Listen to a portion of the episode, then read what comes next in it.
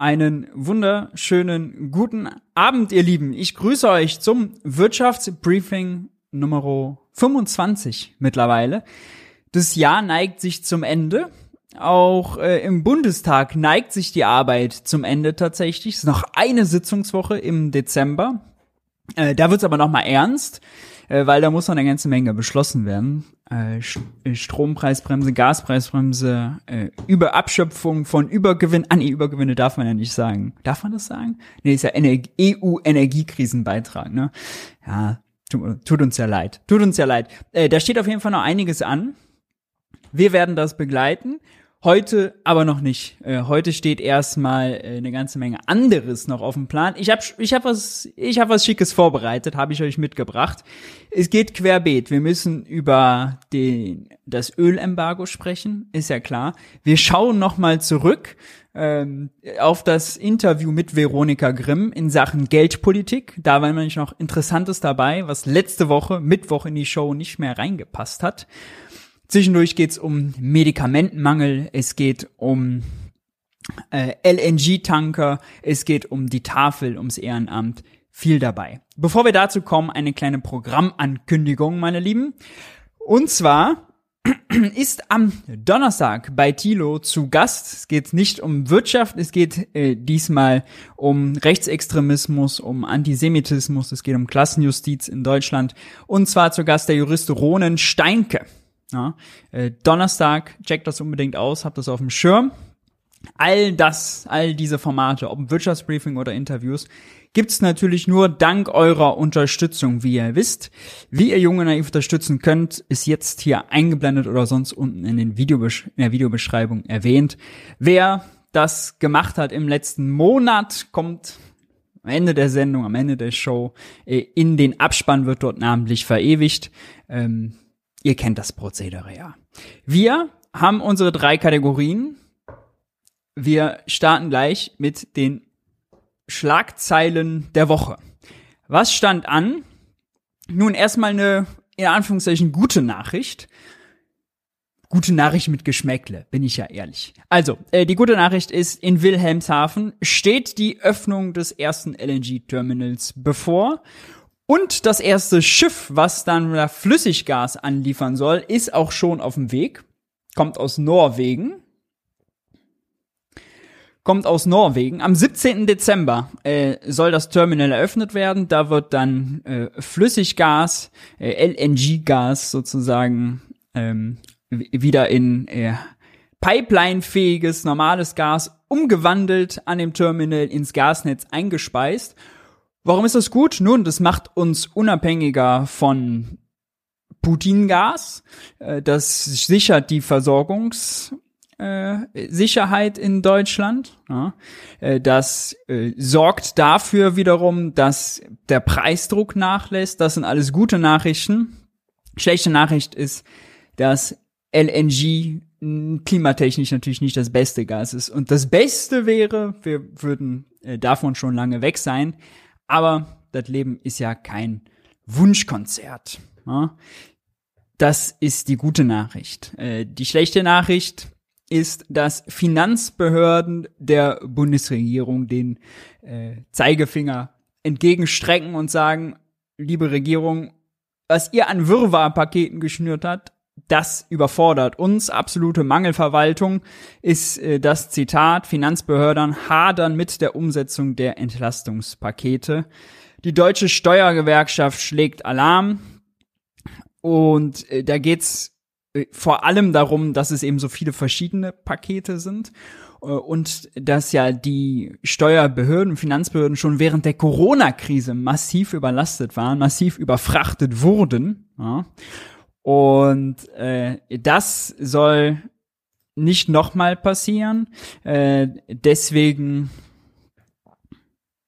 Deswegen äh, warnen sie, da gibt's auch Personalnot, wo auch nicht. Ja, Personalnot ist ein Thema, was sich ja durchzieht. Äh, das werden wir leider nachher auch nochmal haben, äh, in einem ganz empfindlichen Bereich.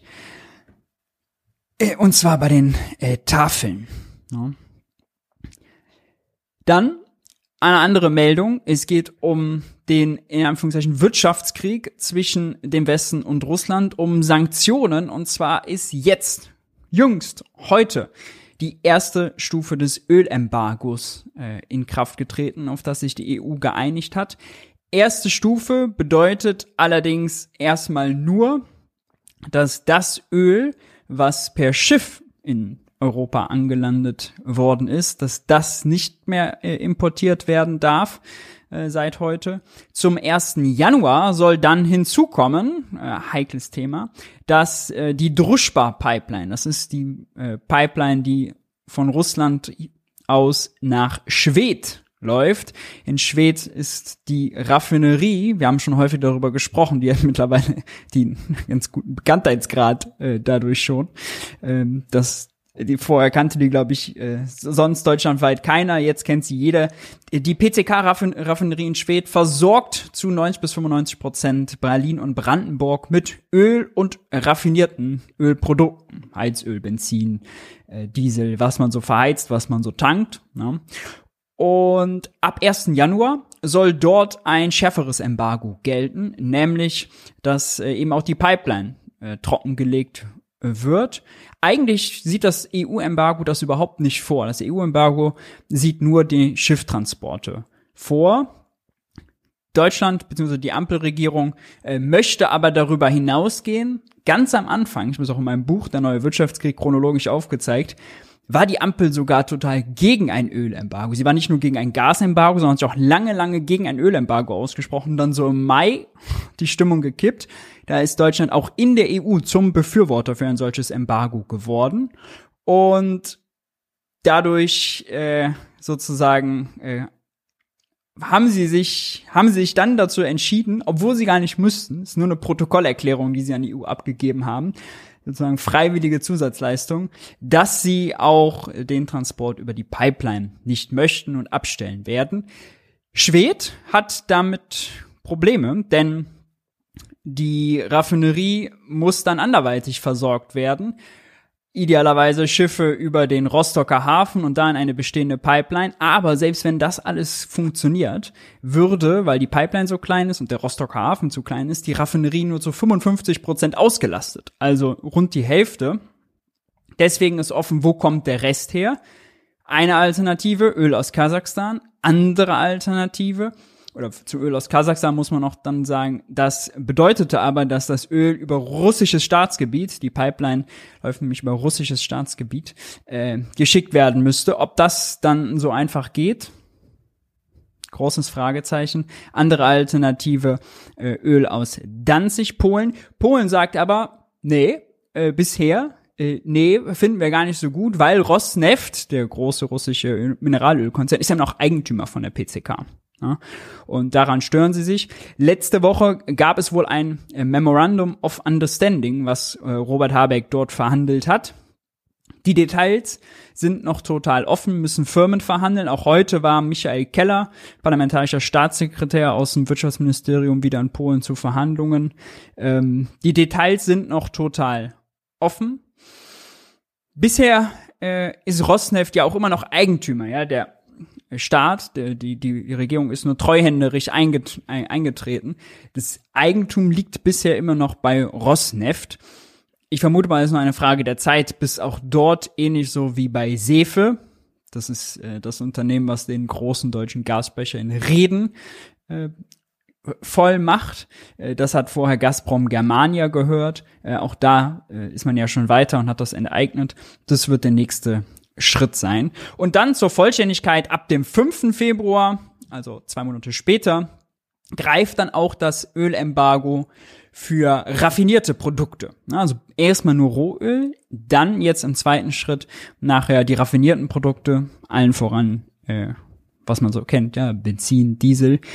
Und hier muss man sagen, das wird sogar noch kritischer, denn also Rohöl das ist, äh, da hat man sich darauf vorbereitet.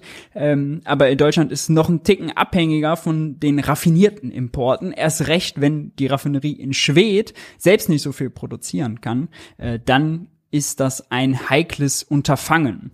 Zur PCK äh, gab es auch heute eine Frage in der Regierungspressekonferenz. da hören wir doch gleich mal rein. Oh, Moment. Die läuft noch nicht über meine AirPods, was eine Schande ist. So, das haben wir aber schon behoben. Jetzt müsste es gehen. Also, wir haben ja ein Memorandum, of Understanding gerade mit Polen unterzeichnet letzte Woche, ähm, das dafür da ist, zusätzlich das PCK mit Öllieferungen über den polnischen Hafen Danzig zu beliefern. Wie dies konkret ausgestaltet wird, ähm, dazu ist heute der parlamentarische Staatssekretär Michael Kellner in Warschau zu Gesprächen mit der polnischen Regierung. Und dann ist natürlich die Pipeline von Rostock nach Schwedt ähm, mit ins, äh, in, die, äh, in ihre äh, Analyse mit einzubeziehen, denn die ist natürlich dann die, das Haupt, die Hauptversorgungsstrecke für das PCK Schwedt. Ähm, dort haben wir ab Januar eine Vollauslastung vorgesehen. Ähm, und Vollauslastung heißt, dass das PCK ähm, dort über 50 Prozent ähm, seiner üblichen Kapazitäten verarbeiten kann. Wir haben in den letzten ähm, Wochen gesehen, dass generell dieses Unternehmen sehr unterschiedliche Rohölsorten verarbeiten kann, auch sehr unterschiedliche Rohölsorten äh, bezogen hat. Ähm, und neben diesen beiden Bausteinen, die ähm, Pipeline, die auch ja in Zukunft noch weiter ertüchtigt werden soll. Ähm, ertüchtigt werden, äh, das heißt außerdem Fall äh, ausgebaut, modernisiert. Das geht allerdings auch nicht so schnell. Ähm, da gibt's Maßnahmen, die, die dauern, glaube ich, ein Jahr, ähm, damit sie genauen Daten vergessen. Ähm, das, also das würde das dann so auf irgendwie 65 Prozent, 70 Prozent Auslastung bringen und mehr äh, würde eben irgendwie zwei Jahre oder so dauern. Ähm, dauert also eine ganze Weile, ist nicht, nicht so easy, äh, die mal eben zu, wie er sagt, ertüchtigen.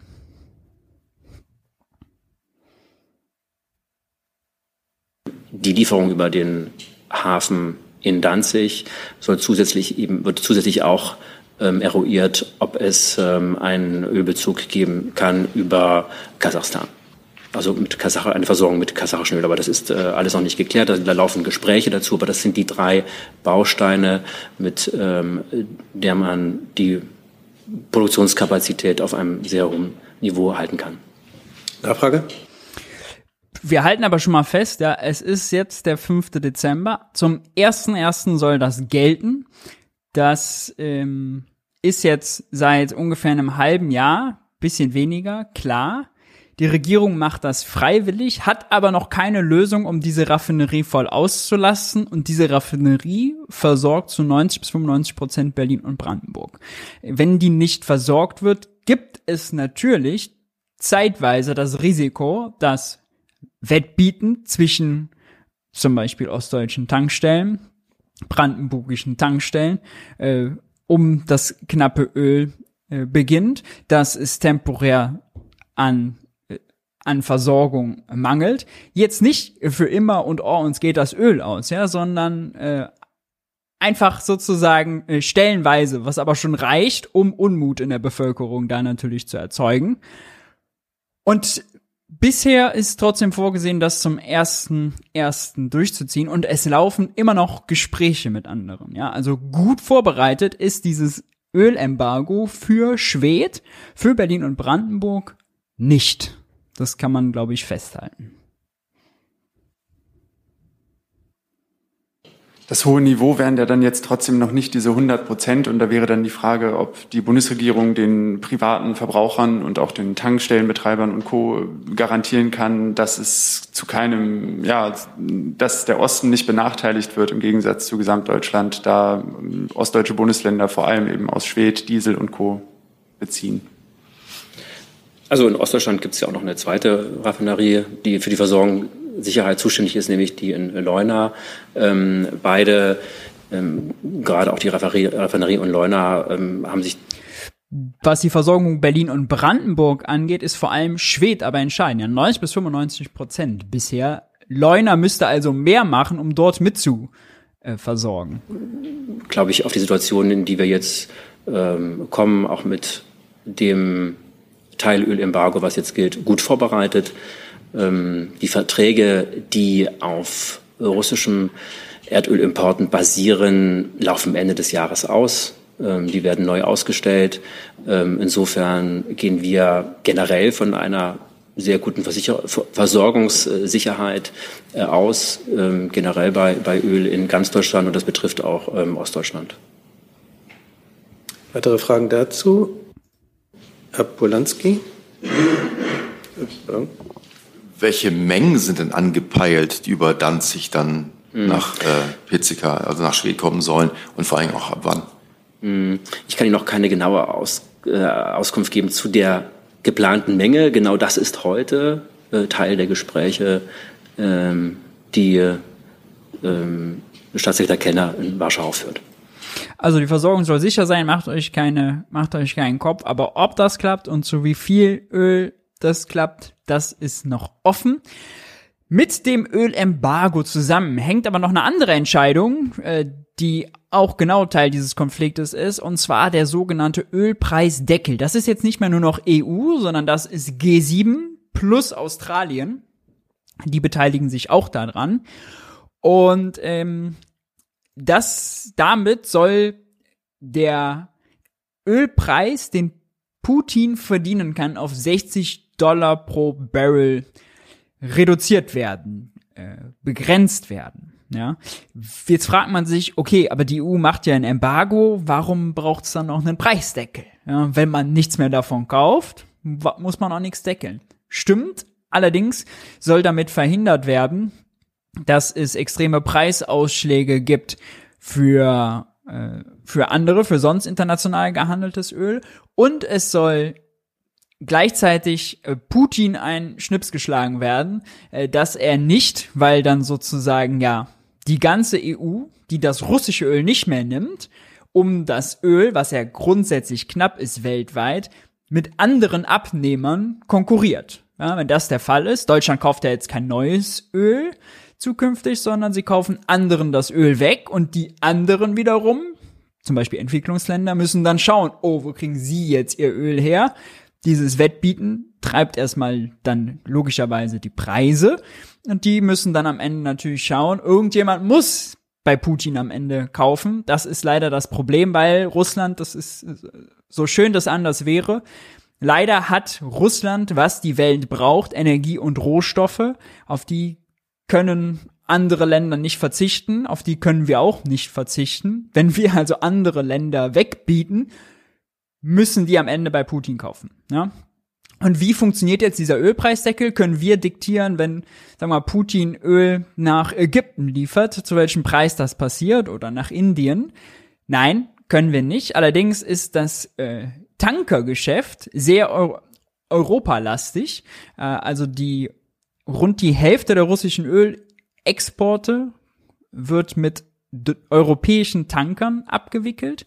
Und die ganzen Tanker müssen auch versichert werden. Und die Versicherungsbranche ist sehr stark konzentriert auch in Europa, allen voran in London, ah, man kennt's, Banken, Versicherungs-Hotspot und da soll die Logik sein, die Schiffe können nur versichert werden, wenn die wenn sozusagen der Tanker nachweisen kann, dass das Öl, was der Tanker transportiert, einen Kaufpreis von unter 60 Dollar pro Barrel hatte. Ja.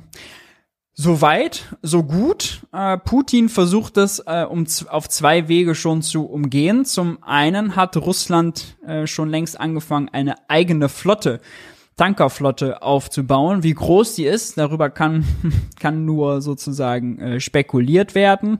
Ähm, hier wird davon ausgegangen, dass er schon 100 gebrauchte Tanker ähm, sozusagen in die Flotte integriert hat. Ja, alte Öltanker.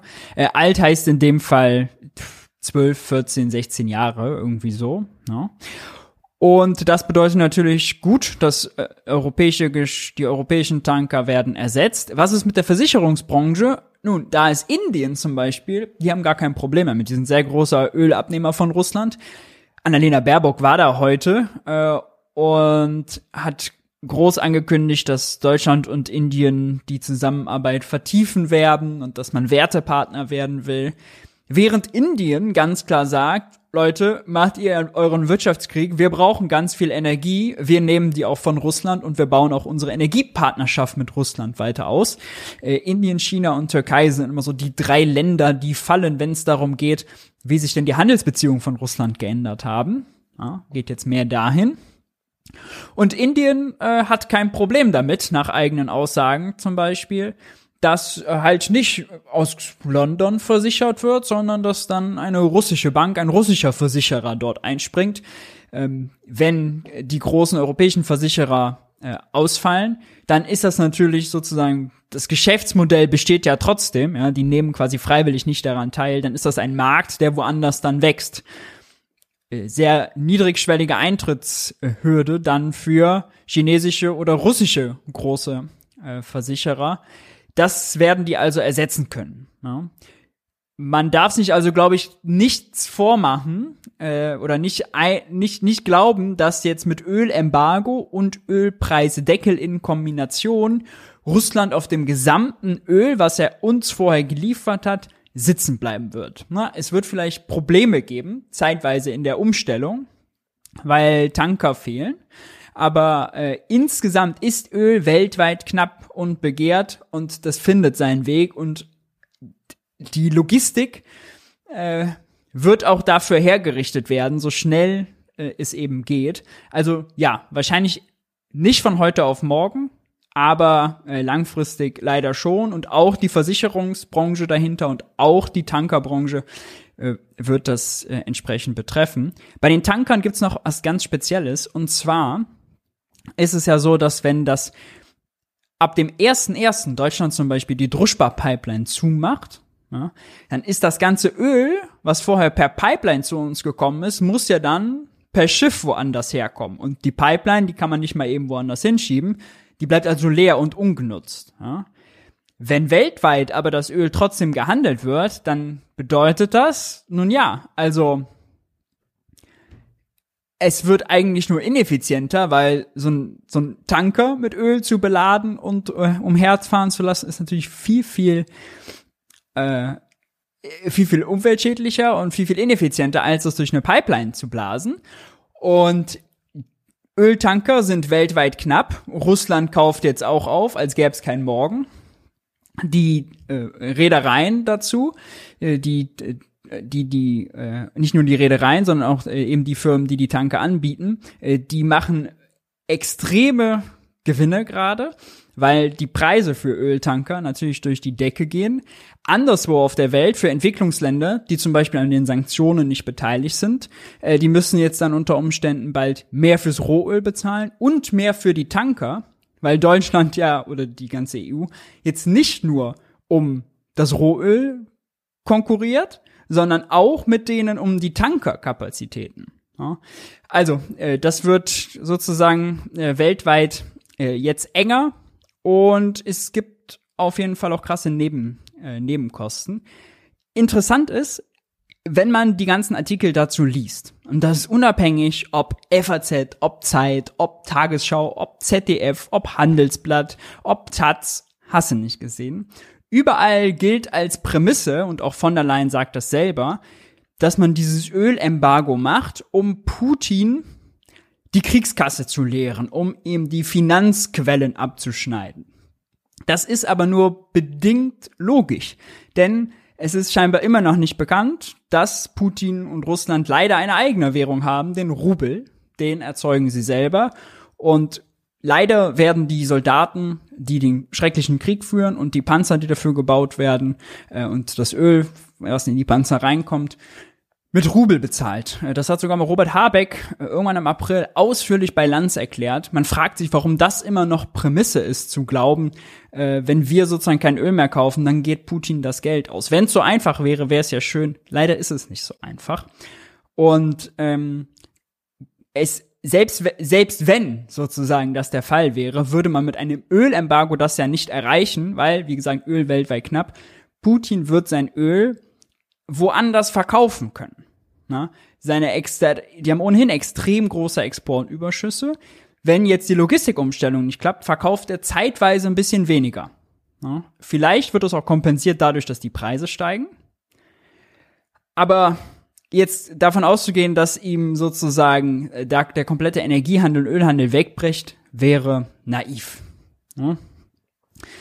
Dazu passt auch folgende Meldung, äh, das große Ölkartell, also Stichwort auch Öl ist weltweit knapp. Äh, es gibt ein Kartell, ein Staatenkartell, OPEC bzw. OPEC Plus, da ist dann Russland mit dabei. Die stimmen sich regelmäßig ab, wie viel sie von dem Zeug aus dem Boden holen und verteilen und versuchen sich dabei so abzustimmen, dass es für alle profitabel ist, ja, dass der Preis, äh, dass der Gewinn für alle möglichst hoch ist. Das haben sie auch jetzt wieder gemacht und sich dazu entschieden, die Fördermenge unverändert zu lassen, äh, was in dem Fall bedeutet, sie halten an ihrer Strategie fest, ähm, täglich zwei Millionen Barrel Öl äh, weniger zu fördern bis Ende 2023. Die ölexportierenden Staaten haben gelitten während der Corona-Krise, da gab es zu viel Öl, haben jetzt krass davon profitiert, dass der Ölpreis durch die Decke gegangen ist aber man, also Rosneft hat fette Gewinne gemacht. Saudi Aramco, der große saudische Ölkonzern, die haben 40 Milliarden US-Dollar pro Quartal verdient. Ja. In einem Jahr fast den ganzen deutschen Doppel Doppelwumms verdient, wenn man so will.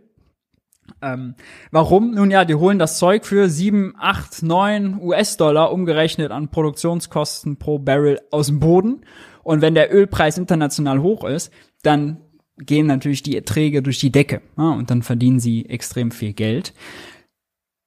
Ja, Russland hätte vielleicht darauf äh, gehofft, die Fördermenge noch weiter zu reduzieren. Das hätte den Preis noch mehr getrieben und dann sozusagen Logistikumstellung, Men Mengeneffekte wettgemacht. Aber da konnte sich Russland nicht durchsetzen, auch weil die USA Druck auf Saudi-Arabien gemacht haben. Zuletzt ähm, und äh, Joe Biden äh, tatsächlich sogar eher dahin gereist ist äh, und versucht hat zu erwirken, dass eben die Fördermenge nicht so weit reduziert wird, weil da die Staaten ein Interesse an billigem Öl haben, aus ähm, klimatechnischer Sicht, gilt natürlich das Gegenteil. Ja? Da ist eigentlich das Interesse hoch, daran hoch, dass, das, dass die Ölmenge reduziert wird und dass der Preis steigt. Ja, beides hängt ja auch in gewisser Weise miteinander zusammen je nachdem wie die Nachfrage ist. Denn die Welt soll sich ja eigentlich vom Öl lösen. Das geht nicht als Schocktherapie, haben wir jetzt während äh, der Krise gemerkt. Äh, besser wäre nach und nach. Dass Deutschland oder die EU jetzt sozusagen die komplette Öllogistik weltweit auf den Kopf stellen, weil sie jetzt sozusagen woanders kaufen und dann wiederum anderen das wegkaufen und die bei Russland kaufen müssen, ist wahrscheinlich einem gezielten Übergang in eine Nicht-Öl in eine äh, Welt, sagen wir mal, die weniger abhängig ist vom Öl, nicht besonders zuträglich. Ja. Wir kommen weg vom Öl, bleiben aber beim Thema Russland. Eine schräge Meldung. Äh, sagen wir mal so, ein Teil davon ist schräg, ein Teil ist sehr gut. Ursula von der Leyen hat äh, erklärt, dass sie die eingefrorenen Vermögen durch die Sanktionen eingefrorenen Vermögen nutzen will, um der Ukraine zu helfen. Zum Beispiel die 300 Milliarden Euro, die der russischen Zentralbank an Vermögenswerten eingefroren wurden. Ja? Allerdings geht es natürlich juristisch nicht, dass man jetzt die 300 Milliarden nimmt, quasi enteignet und die dann sozusagen an die Ukraine überweist. Ja? Das würde nicht gehen. Da gibt es natürlich hier in Deutschland und Europa juristische Hürden, das ist äh, auch vernünftig so. Äh, das ist jetzt sozusagen nur stillgelegt, eingefroren. Die russische Zentralbank darf darauf nicht zugreifen, keine Überweisungen tätigen, keine Dividenden kassieren und so weiter. Aber wenn die Sanktionen irgendwann beendet werden, dann wird das Vermögen auch wieder aufgetaut und dann darf sie da auch wieder ran. Ja? Das heißt, Ursula von der Leyen äh, hat eine andere Idee vorgeschlagen. Und zwar will sie die 300 Milliarden, die ein, an eingefrorenem Vermögen der Zentralbank, an die Börse bringen mit einer nicht definierten, wahrscheinlich Treuhandfondslösung, die anlegen und dann die Gewinne oder Erträge, die dann an der Börse erzielt werden, unter Umständen, ja, natürlich nicht sicher, aber wenn dann die, äh, das, was man da anlegt, Erträge erwirtschaftet, das soll dann an die Ukraine gegeben werden. So, das Problem ist, die 300 Milliarden liegen aber jetzt nicht irgendwo im Konto. Ja, äh, die russische Zentralbank selber führt gar kein Konto, noch nicht nur bei der EZB, sondern über private äh, Korrespondenzbanken hat sie Konten bei den verschiedenen Mitgliedsländern, Zentralbanken der Mitgliedsländer der Eurozone. Das sind also schon mal ganz verschiedene Konten. Und der überwiegende Teil ist auch nicht einfach Kontoguthaben, sondern das sind Wertpapiere. Klassischerweise Staatsanleihen, italienische Staatsanleihen, deutsche Staatsanleihen, all das. Die kann man, das sind ja keine liquiden Mittel, die kann man nicht einfach so in Fonds packen und investieren. Ja? Die müsste man vorher verkaufen. Das geht aber natürlich nicht. Was kann man stattdessen machen? Könnte sie beleilen. Also müsste eine Bank sagen, okay, da gibt's die 300 Milliarden an Vermögenswerten, äh, dafür gibt's einen neuen Kredit, dann nehme ich die als Sicherheit, wenn das juristisch auch überhaupt möglich ist, äh, um dann sozusagen liquide Mittel zu haben, die man anlegt. Welche Bank soll, soll das aber dann machen? Ja, fragt man sich. Und wie viel soll das sein? Also die Idee wirkt sehr, sehr unausgegoren äh, und tatsächlich schräg. Die EU könnte der Ukraine einfach so helfen, ja. Äh, die 300 Milliarden an äh, Vermögen der russischen Zentralbank braucht es dafür nicht, es recht nicht die Kontoguthaben, denn die EZB kann mit ihren Mitgliedsländern und den äh, angeschlossenen Zentralbanken, das nennt man dann Eurosystem, da ist dann zum Beispiel die Bundesbank, die Banca d'Italia, die Banque de France und so mit drin, könnten sie einfach selber auf Knopfdruck Geld erzeugen an die Ukraine überweisen. So, aber dann fängt ja schon wieder das nächste an, Geld an die Ukraine zu überweisen bedeutet ja, die Ukraine nutzt die Euros wofür? Um Güter und Dienstleistungen von uns einzukaufen. Ja. Vor allem muss da viel aufgebaut werden, ganz viel Infrastruktur und das ist bitter notwendig. Aber gerade die deutsche Bauwirtschaft, europäische Bauwirtschaft, also deutsche insbesondere, ist ja eh schon am Anschlag. Ja, also wir kommen hier ja schon nicht hinterher, Gebäude energetisch zu sanieren. Das heißt, es gibt Geld ist eigentlich das kleinste Problem, wenn man die Ukraine aufbauen will. Das viel größere Problem ist, dass Ressourcen knapp sind, dass die Auslastung knapp ist. Das ist kein Plädoyer dagegen, äh, Aufbauhilfe in der Ukraine zu leisten. Es soll vielmehr äh, zeigen, dass die Pläne von Ursula von der Leyen nicht durchdacht sind und sie sich auch selbst widerspricht. Weil sonst gilt ja immer das Motto, oh, wir müssen jetzt auch, weil gerade bei den Konservativen, oh, wir haben ja hier Inflation, jetzt müssen wir unbedingt die Nachfrage senken und oh, wir müssen uns jetzt da heraussparen und oh, die EZB muss die Zinsen erhöhen. Aber jetzt sozusagen Milliarden an die Ukraine zu überweisen, die ja sowieso zurückkämen, bedeutete ja aus dem Nichts erzeugte Exportnachfrage und die würde ja auch in der Bauwirtschaft auf die knappen Kapazitäten treffen. Ja? Also die, man kann nicht, man kann nicht beides haben. Man kann nicht sagen, ja, wir müssen äh, hier sparen und dann gleichzeitig sagen, aber wir müssen auch Exportnachfrage generieren. Das passt logisch nicht zusammen. Da muss man priorisieren. Und wenn die man nachher zu dem Entschluss kommt, ja, wir priorisieren das, äh, dann ist es ja auch total gut und sicherlich notwendig. Nur da, das über diese, diesen Widerspruch vermutlich denkt sie gar nicht nach, weil sie nur ans Geld denkt. Nur die 300 Milliarden, okay, was können wir damit machen? Legen wir die an, die Börse, an, die, an der Börse an, da vermehren die sich, dann haben wir was für die Ukraine. Also ähnlich absurd wie der Vorschlag von Saskia Esken, muss man leider sagen, in Deutschland eine Vermögensabgabe zu machen, mit Christian Lindner als Finanzminister, um dann das Geld an die Ukraine zu geben. Ja, ist auch, also politisch komplett im Nirvana. Äh, erst recht, wenn man bedenkt, wir hatten verschiedene Anträge von SPD und Grüne, dass die ja bei Vermögensabgabe, bei höheren, bei, bei einem Energiesoli für Spitzenverdiener, dass sie ja da im Bundestag dann immer dagegen stimmen und gegen Christian Lindner nicht ankommen. Ist es also auch Wohlfeil, ja, und einfach eine Irreführung, sowas zu behaupten. Ein guter Teil aber an dieser, an der Idee von Ursula von der Leyen äh, ist noch ein anderer, nämlich dass sie sagt, die 300 Milliarden für die russische Zentralbank werden definitiv Teil von Friedens, von einem Friedensvertrag sein und Verhandlungsgegenstand. Das heißt, äh, man will sozusagen äh, sagen, die kriegt Russland, da kriegt, die kriegt Russland nur aufgetaut, wenn im Gegenzug Russland selbst die äh, Reparationsleistungen an die Ukraine leistet. Ja, und das ist was, was ein sehr sinnvoller und guter Hebel ist. Und da kommen nicht nur die Guthaben und das Vermögen der russischen Zentralbank zum Tragen, sondern auch das Vermögen der russischen Oligarchen.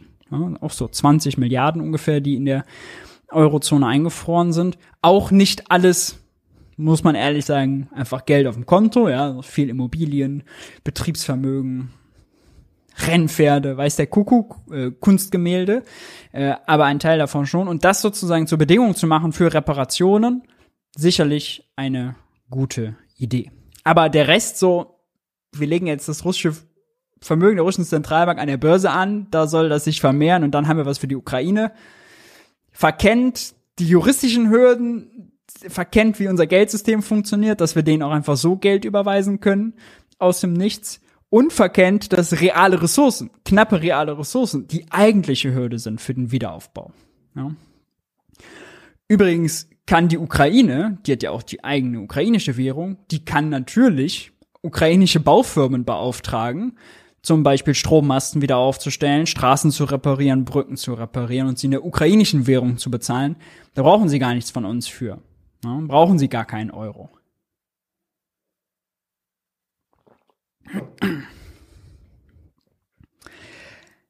Wir gehen weiter und bleiben bei Ursula von der Leyen.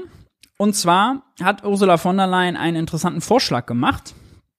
Äh, und zwar als Antwort auf den Inflation Reduction Act. Der Inflation Reduction Act ist ein Gesetzpaket aus den USA, eigentlich schon mehrere Monate alt. Äh, jetzt gerade flammen so die Diskussionen darüber wieder äh, hier auf. Auch Christian Lindner dazu viel gesprochen. Er geht darum, dass die USA ein fettes Subventionsprogramm aufgelegt hat für grüne Produktion, die in den USA stattfindet. Zum Beispiel Elektroautos, die werden subventioniert mit bis zu, ich glaube, 6000 US-Dollar sind das. Moment, steht hier vielleicht schon nochmal drin. Nee, steht hier nicht drin. Äh, auf jeden Fall insgesamt 369 Mil Milliarden Dollar schwer dieses, äh, dieser Investitionsplan. Und äh, genau, da sind Subventionen und Steuergutschriften daran geknüpft, dass Unternehmen US-Produkte verwenden oder in den USA produzieren. Äh, in der EU, das ist die Kritik daran, wird es als diskriminierend und vereinbar und unvereinbar mit den Regeln der Welthandelsorganisation angesehen. Ja, wir wollen ja freien Handel zu gleichen Bedingungen und und und. Kennen wir ja.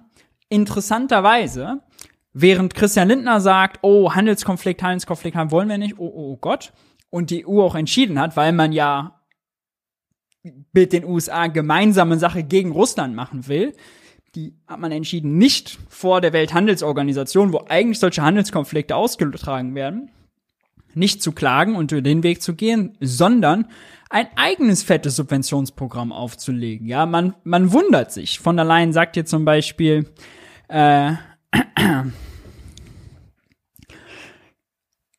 äh, Moment. Äh, wir sehen bereits, wie sich das, also das sozusagen der Inflation Reduction Act auch in Europa auf Europas eigene Basis für saubere Technologien auswirken könnte, wenn Investitionsströme umgeleitet werden, eine Warnung, sollten gleiche Wettbewerbsbedingungen herrschen und deswegen schlägt sie einen solchen Plan für die EU für, äh, vor. Ja. Äh, eine man höre und staune, gemeinsame europäische Industriepolitik erfordere eben auch eine gemeinsame europäische Finanzierung. Basis soll sein, dass äh, schon existierende Programm Rap Power EU und damit sollen grüne Investitionen in Europa gefördert werden ne, subventioniert, gefördert, staatlich, staatliche Kreditgarantien, all solche Sachen, all das, was man eben im Köcher der oder im Werkzeugkasten der Industriepolitik hat. Man wundert sich, ja, äh, denn das ist natürlich gut, das ist sozusagen äh, sinnvoll. Allerdings kommen wir erst darauf, weil die USA das vormacht, A, und B, ist das genau das Gegenteil von dem, was wir von anderen Ländern permanent erwarten. Ja? Also die deutsche, die europäische Handelspolitik war immer vom kompletten Gegenteil geleitet. Ja, also sozusagen eine staatliche Industriepolitik wurde immer mit Beihilferegeln, mit äh, sozusagen Wettbewerbsverzerrung, all sowas kritisiert. Gerade bei Entwicklungsländern, die aufholen müssten. Jetzt macht die USA das. Wir haben Angst, abgehangen zu werden. Und jetzt geht das scheinbar doch. Das zeigt auch nochmal gut die Kräfteverhältnisse, die es eben im internationalen Handel so gibt. Und in Deutschland hat man natürlich Angst, die arme Exportindustrie, die deutsche Autoindustrie zu verlieren. Der Sorge um die Autoindustrie ist äh, definitiv auch hier ein großer politischer Treiber. Enttäuschend ist hingegen, äh, eine kleine Grafik mitgebracht, der jährliche Zu- und Rückbau an installierter Leistung von erneuerbaren Energien. Äh, das heißt, ja, gut, dass wir demnächst staatliche Industriepolitik machen. Was Deutschland angeht, sind wir da allerdings recht äh, enttäuschend unterwegs. Wir müssten nämlich um sozusagen das zu erreichen, was wir uns im Erneuerbare Energiengesetz vorgeschrieben haben, eigentlich jedes Jahr bis 2030 17 Gigawatt an Solarenergie und 6,4 Gigawatt an Windenergie bauen. Ja, die Ziele sind nicht ganz symmetrisch. Das heißt, wenn ich sage im Schnitt, ja, dann ist das sozusagen geplant, dass das langsam steigt. Äh, da sind die Ziele jetzt sehr ehrgeizig. Aber wir können ja trotzdem mal vergleichen eigentlich bräuchten wir im Schnitt 17. Äh, geschafft wurden dieses Jahr 5,5. Vielleicht werden es ja noch 6. Beim Wind, das war jetzt Solar, äh, bei Wind bräuchten wir 6,4, Wind an Land wohlgemerkt. Äh, da sind wir bei 1,8 Gigawatt. Ja. Das äh, ist zu wenig vorgenommen hat die Regierung äh, sich, dass das demnächst viel schneller werden soll. Deswegen gibt es zum Beispiel bei Windenergie dieses Wind an Land Gesetz. Äh, das wurde mitten des Jahres im Osterpaket war es glaube ich drin beschlossen. Äh, ab 1. Februar bedeutet das dann, dass die Länder mehr Flächen für Windräder ausbauen sollen. Allerdings ist das nicht die einzige Hürde. Ja, auch da gibt's Lieferkettenprobleme, auch da fehlen, äh, auch da fehlen äh, Elektro, äh, Elektromodule, auch da fehlen Fachkräfte. Äh, auch da ist sozusagen der Staat selbst auch zu langsam mit äh, langwierigen Genehmigungsverfahren. Ähm, wenn wir hier, das ist auch nochmal eine wichtige Botschaft, jetzt schon weiter gewesen wären, ja, hätten wir weniger Gas verstromen müssen, wäre der Strom vielleicht günstiger geblieben und wir wären nicht so abhängig von Putins äh, fossilem Gas gewesen. Äh, und auch weniger von seinem Öl. Also, hier weiterzukommen, unbedingt notwendig. Das, was dieses Jahr gelaufen ist, ist sogar nur knapp unter dem, was die Ampel sich mal vorgenommen hatte für dieses Jahr. Aber das sind ja sehr, sehr, sehr bescheidene Ziele, die nicht ausreichen, um dahin zu kommen, wo man hin will, hin muss, qua Gesetz. Und ob der Hochlauf dann so gut funktioniert, wir werden es begleiten. Skepsis ist angebracht. Denn mit Infrastruktur haben wir es in Deutschland ja nicht so, wie auch diese Meldung aus der Berliner Zeitung klar macht. Es soll eigentlich ein bundesweiter Warntag am Mittwoch sein, wo Sirenen getestet werden äh, und nach und, und, und sozusagen Informationssysteme und damit uns halt sowas wie im Ahrtal nicht nochmal passiert. In Berlin äh, gibt's leider ein Problem und zwar ist man noch nicht ganz so weit, denn äh, wie die Berliner Zeitung schreibt, äh, in Berlin wird es noch keine Warnung über Sirenen geben. Zum einen stehen von den 400 Sirenen, die aufgebaut werden sollen, bisher erst sehr wenige zur Verfügung. Zum anderen können sie nicht angesteuert werden, weil die Technik für die Anbindung an das modulare Warnsystem vom Bund entwickelt wurde, werde und noch nicht betriebsbereit sei, teilte der Senat mit. Ja, ähm, hoffentlich gehen wir nicht so bei den erneuerbaren Energien rein. Das ist aber ganz, ganz bitter, weil Katastrophenschutz ist ein extrem wichtiges Steckenpferd. Denn wir werden ja, egal wie schnell wir bei Erneuerbaren sind, egal wie schnell wir Emissionen runterbekommen, es wird auf jeden Fall die Ärme werden, wärmer werden. Die Extremwetterereignisse werden zunehmen und damit auch die Katastrophen. Katastrophenschutz wird also umso wichtiger. Dass wir da plempern, dass wir da nicht genug rein investieren, dass wir das dem nicht genug Priorität einrichten, ist ein großes politisches Versagen, was man jetzt an sowas Banalem wie Sirenen und Sirenen zu bedienen äh, gut sehen kann. Ja? Zwei Jahre nach dem ersten bundesweiten Warntag Pannen. Sowas. Also, nun ja, Skepsis äh, angebracht und gerechtfertigt. Anderes Thema, was auch sehr schlimm ist, Medikamentenengpässe. In Deutschland äh, gibt es das Problem schon seit mehreren Wochen, dass bestimmte Medikamente fehlen. Äh, da kommen dann Mütter mit ihren Kindern in die Apotheke und wollen zum Beispiel Fiebersaft und dann gibt es das nicht. Ne? Ähm, der die Bundesvereinigung Deutscher Apothekerverbände kritisiert das sehr stark. Äh, ich zitiere aus dem Artikel. Das Grundproblem, so eine Sprecherin, äh, Sprecher, Christian Splett, das Grundproblem ist aus unserer Sicht der extreme Kostendruck im Gesundheitswesen. Die Krankenkassen handeln mit Pharma, äh, genau, das ist Zitat. Und dann geht's weiter. Die Krankenkassen handeln mit Pharmazieproduzenten Verträge aus, die ihnen möglichst hohe Rabatte zusichern, wenn die Versicherten nur Präparate vom Vertragspartner verschrieben bekommen. Das hat in den vergangenen Jahren die Preise für Medikamente gedrückt.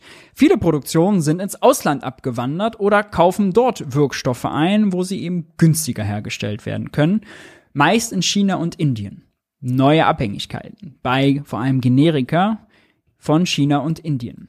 Die Firmen dort beliefern aber zahlreiche Hersteller und haben andere Qualitätsstandards.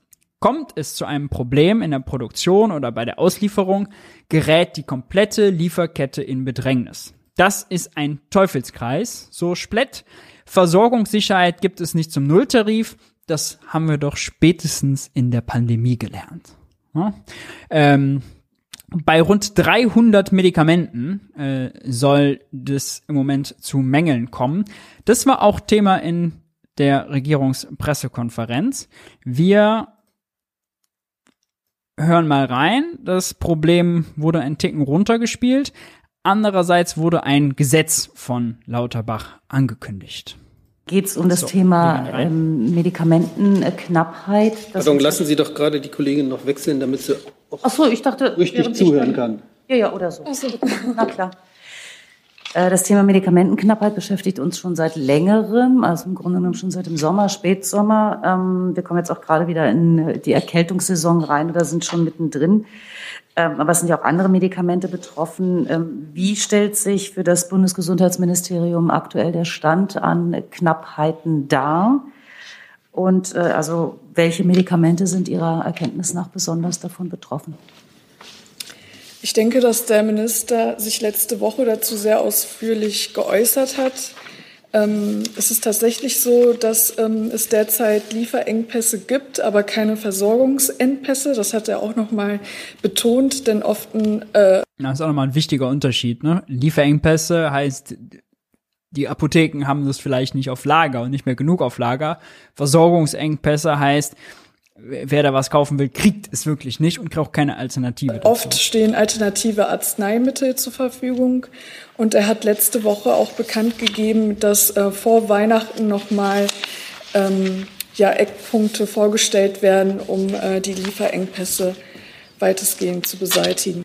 Googelt man Medikamentenmangel, gibt's aber überall Apotheker und persönliche Erfahrungsberichte, äh, wo dann tatsächlich, selbst wenn sozusagen makroökonomisch kein Mangel da ist, mikroökonomisch einige Apotheken, die gelackmeierten sind, das dann doch nicht haben und Mütter mit ihrem kranken Kind dann woanders hingeschickt werden, um hertingeln müssen, um was zu bekommen. Ist natürlich nervig und eines der viertgrößten Volkswirtschaft der Welt eigentlich nicht würdig. Da gab es auch eine Pressekonferenz zu.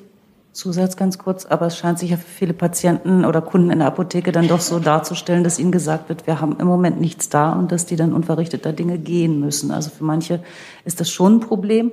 Und ich würde zum Beispiel auch speziell, das wäre sozusagen der erste Teil, und nochmal speziell fragen, wie sieht es beispielsweise bei Fiebersäften für Kinder aus? Die sind im Moment ja auch besonders betroffen von Erkrankungen. Genau, genau das hat der Minister auch gesagt, dass Fiebersäfte unter anderem betroffen sind. Aber ähm, wir haben dazu Werkzeuge. Also ist es möglich, dass zum Beispiel Arzneimittel importiert werden. Ähm, und ähm, der Minister hat auch angekündigt, dass ähm, das Vergaberecht dazu geändert werden soll. Und wie gesagt, die Eckpunkte sollen noch vor Weihnachten kommen. Weitere Fragen dazu? Gibt's nicht. Aber äh, Eckpunkte, wir werden natürlich ein Auge darauf haben. Nur nach der Erfahrung Corona, dass wir nicht mal Masken hatten und dann für viel zu teuer Geld Masken aus China importieren mussten, mit all der Korruptionsanfälligkeit unter äh, dem Spahn-Ministerium, ja, ähm, Herr Nüsslein sei an der Stelle gegrüßt, äh, unter anderem, die ganzen CDU-Abgeordneten, die da die Taschen voll gemacht haben. Äh, das ist doch mal die erste Lehre. Und die zweite ist, Abhängigkeiten, wie zum Beispiel, wie wir die vom Öl und vom Gas aus Russland hatten, tun weh. Und die sind zwar so lange günstig, es gut geht, aber die sind eben riskant. Effizienz ist günstig, aber effizient ist auch riskant, ist nicht resilient. Und gerade bei Medikamenten sollte man doch nicht sozusagen von äh, sein Glück in die Hand von China und Indien legen und da zumindest äh, eben und, und gleichzeitig noch die Krankenkassen anweisen, sozusagen überall das Letzte rauszupressen, dass sozusagen das auch noch forciert wird. Da ist staatliche geförderte oder selbstgemachte Lagerhaltung, ja, da ist sozusagen mit Redundanzen lieber zu viel haben, lieber Puffer haben, um im Zweifel bereit zu sein, doch total wichtig. Denn man stelle sich vor, es käme wirklich zu Versorgungsengpässen, was das auch mit der politischen Stabilität in diesem Land machen würde, wenn die Mütter keinen Fiebersaft für ihre Kinder bekommen. Ja, äh, absolutes Chaos, noch viel schneller Chaos, äh, als wenn äh, wahrscheinlich äh, irgendwie das äh, das Gas oder so tatsächlich ausgegangen wäre. Ja, andere Art von Chaos, äh, eben viel viel mehr aus der Zivilgesellschaft, äh, nicht von den Industriechefs. Äh, aber ja, äh, ein sehr sensibles Thema und man wundert sich, was mit den Abhängigkeiten eigentlich so los ist. Plädoyer wiederum nur, äh, Industriepolitik anders zu denken. Sei erinnert an Frau von der Leyen, wir sind dabei. Großes Umdenken. Dann, andere Meldung. Heute ist der Tag des Ehrenamts. Ja. Ähm, gleichzeitig dazu fordern Ehren, äh, fordern Verbände äh, deutlich mehr Wertschätzung und reißen eigentlich äh, ein Thema auf, was sehr lang, sehr oft vernachlässigt wird, nämlich, dass viel Ehrenamt in Deutschland letztlich nur staatliches Versagen ersetzt, kaschiert, pflegt, äh, auffängt. Das beste Beispiel sind dafür, muss es leider so sagen, die Tafeln. Ja, da gab es heute auch, äh, nee, vor zwei Tagen auch äh, ein Interview mit dem Tafelchef, der erklärt, dass 82 Prozent der Tafeln 82 Prozent der Tafeln bereits einen Aufnahmestopp verhangen haben und keine Kunden mehr zusätzlich aufnehmen, weil sie das nicht schaffen. Ja. Äh, das muss man eben auch respektieren, sagt er eben auch, weil über 60 Prozent unserer Helfenden sagen, dass sie psychisch mit dieser ganzen Situation so belassen sind, dass sie einfach nicht mehr können. Die Helfenden sind inzwischen schon weit über ihre Grenze gegangen. Ja. Äh, zwei Millionen Kunden hat die Tafel mittlerweile. Und das ist ja Ehrenamt, was nur da ist, weil der Staat versagt. Und die Tafel ist ja nicht zum Zweck gegründet worden, in Krisensituationen dafür zu sorgen, dass Menschen doch noch was zwischen die Gieben bekommen, sondern eben um Lebensmittelverschwendung zu vermindern. Deswegen auch die Überschrift, das ist nicht unsere Aufgabe, nämlich diese Lücke zu füllen. Und da hat die Politik am Tag des Ehrenamtes nicht zu sagen, Dankeschön, dass ihr das macht, sondern da muss sie sich doch eher entschuldigen, dass es überhaupt, dass wir überhaupt in dieser Lage sind. Ja? Dank für Ehrenamt, was sozusagen nicht mit Lücken im Sozialstaat zusammen ist natürlich äh, auch total richtig. Äh, auch hier komme ich aber zurück zu der Meldung, dass mehr Wertschätzung gefordert wird. Wäre wäre es äh, angebracht, und da arbeitet die Bundesregierung auch dran, sie will irgendeine nationale Ehrenamtsstrategie oder so vorlegen, äh, leiden eben viele Ehrenämter darunter, dass zu wenig Geld, äh, dass zu wenig Spenden, dass äh, die Leute zu wenig äh, Zeit haben. Und viele Ehrenamtsstrukturen brauchen eben eine oder eine halbe Vollzeitstelle, die das Ehrenamt an sich organisieren. Ja, äh, und da muss es eine Strategie geben, das zu finanzieren, weil Ehrenamt hält ja unsere Gesellschaft äh, am Laufen. Das ist so wichtig. Man denke nur an die ganzen Vereinsstrukturen.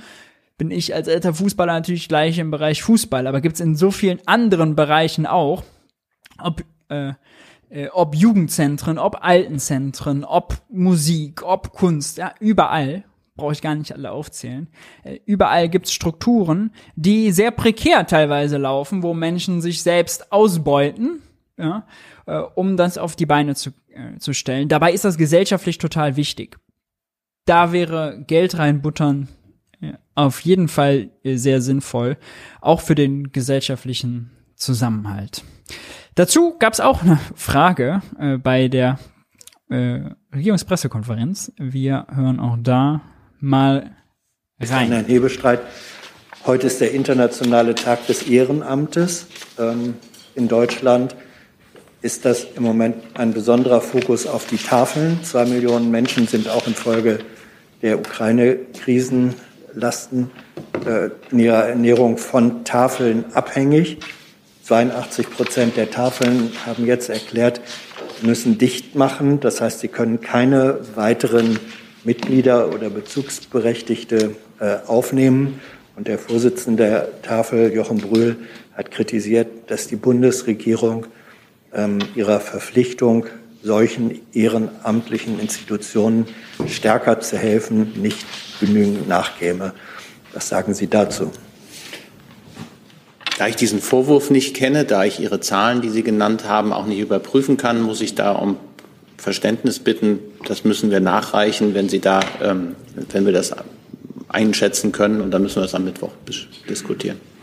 Ja, darum würde ich bitten, äh, kleiner Hinweis noch, es ist so, dass in der Situation inzwischen auch äh, Bürger zum Teil dann individuell, individuell Tafelkosten übernehmen.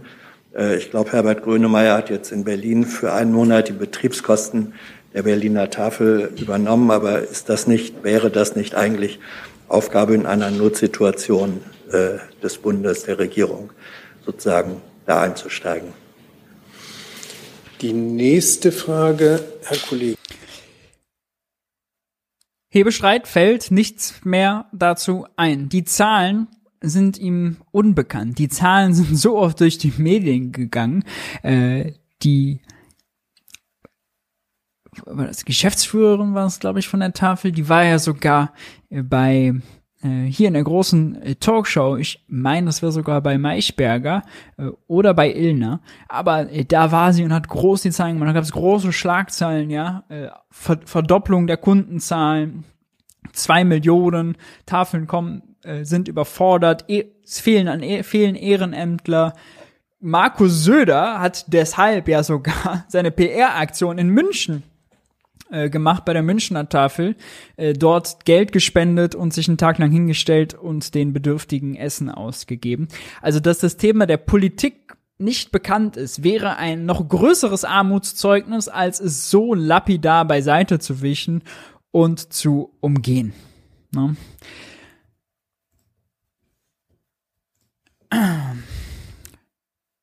Nun gut.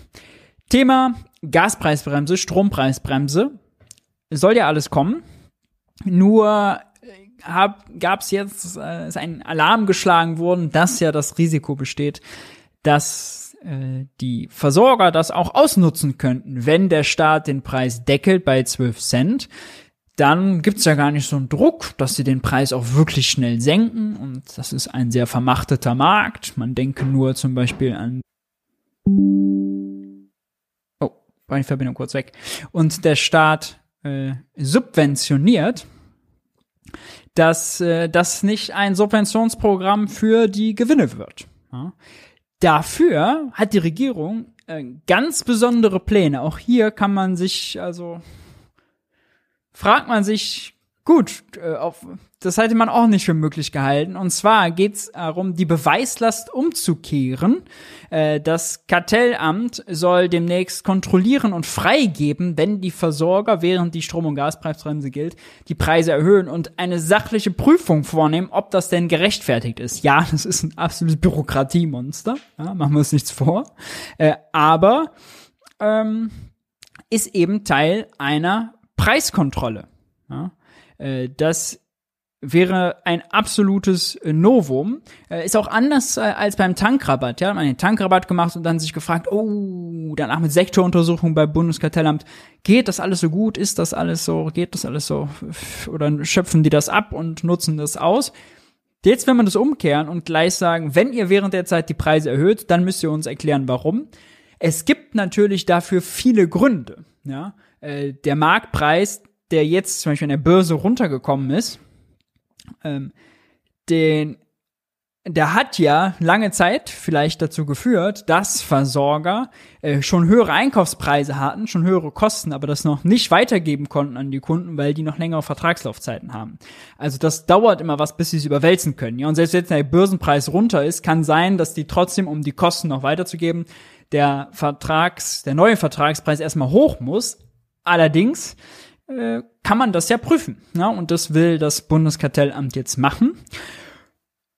Spannend. Spannend, was alles so geht, wenn man plötzlich, äh, wenn man plötzlich äh, in der Not ist. Die Frage ist allerdings, hat auch das Bundeskartellamt denn genug Personal dafür? Ähm, diese Personalfrage gibt es in ganz vielen Bereichen. Äh, ob Transparenzregister, ob, äh, ob eben hier Bundeskartellamt ob Finanzbehörden, äh, überall. Ne? Vom Thema Geldwäsche bis Oligarchensanktionen äh, bis eben zu den Preiskontrollen. Nun gut, dazu wurde auch der Chef der Bundesnetzagentur, Klaus Müller, äh, gefragt, was er denn davon hält. Und Klaus Müller war ja früher Verbraucherschützer und der hat sich äh, dafür ausgesprochen, äh, das eben auch so zu machen. Er findet das eine gute Idee und ist als Verbraucherschützer sehr skeptisch, äh, was oder kann sich gut vorstellen, dass das auf jeden Fall äh, ausgenutzt würde äh, von manchen Anbietern in diesem Oligopol.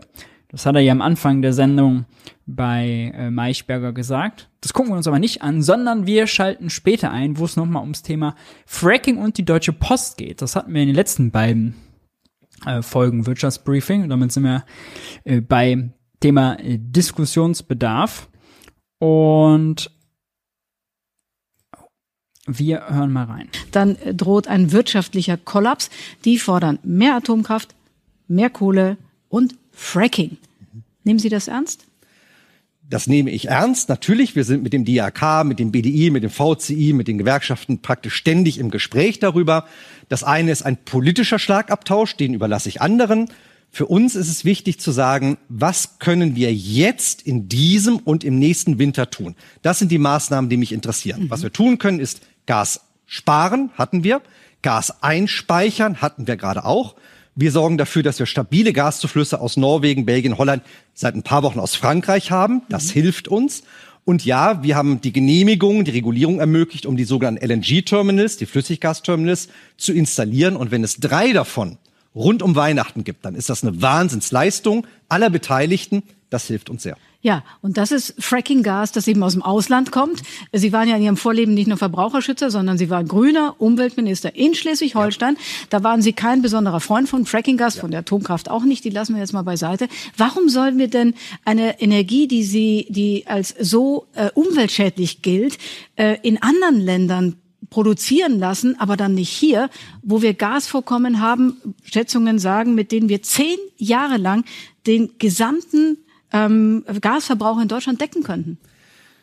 Fracking-Gas steht im Verdacht, und dazu hat es auch jede Menge Untersuchungen gegeben, ein Problem für Grundwasser zu sein. Das ist in Ländern, die weniger dicht besiedelt sind, immer noch ein Problem. Das soll man nicht schönreden.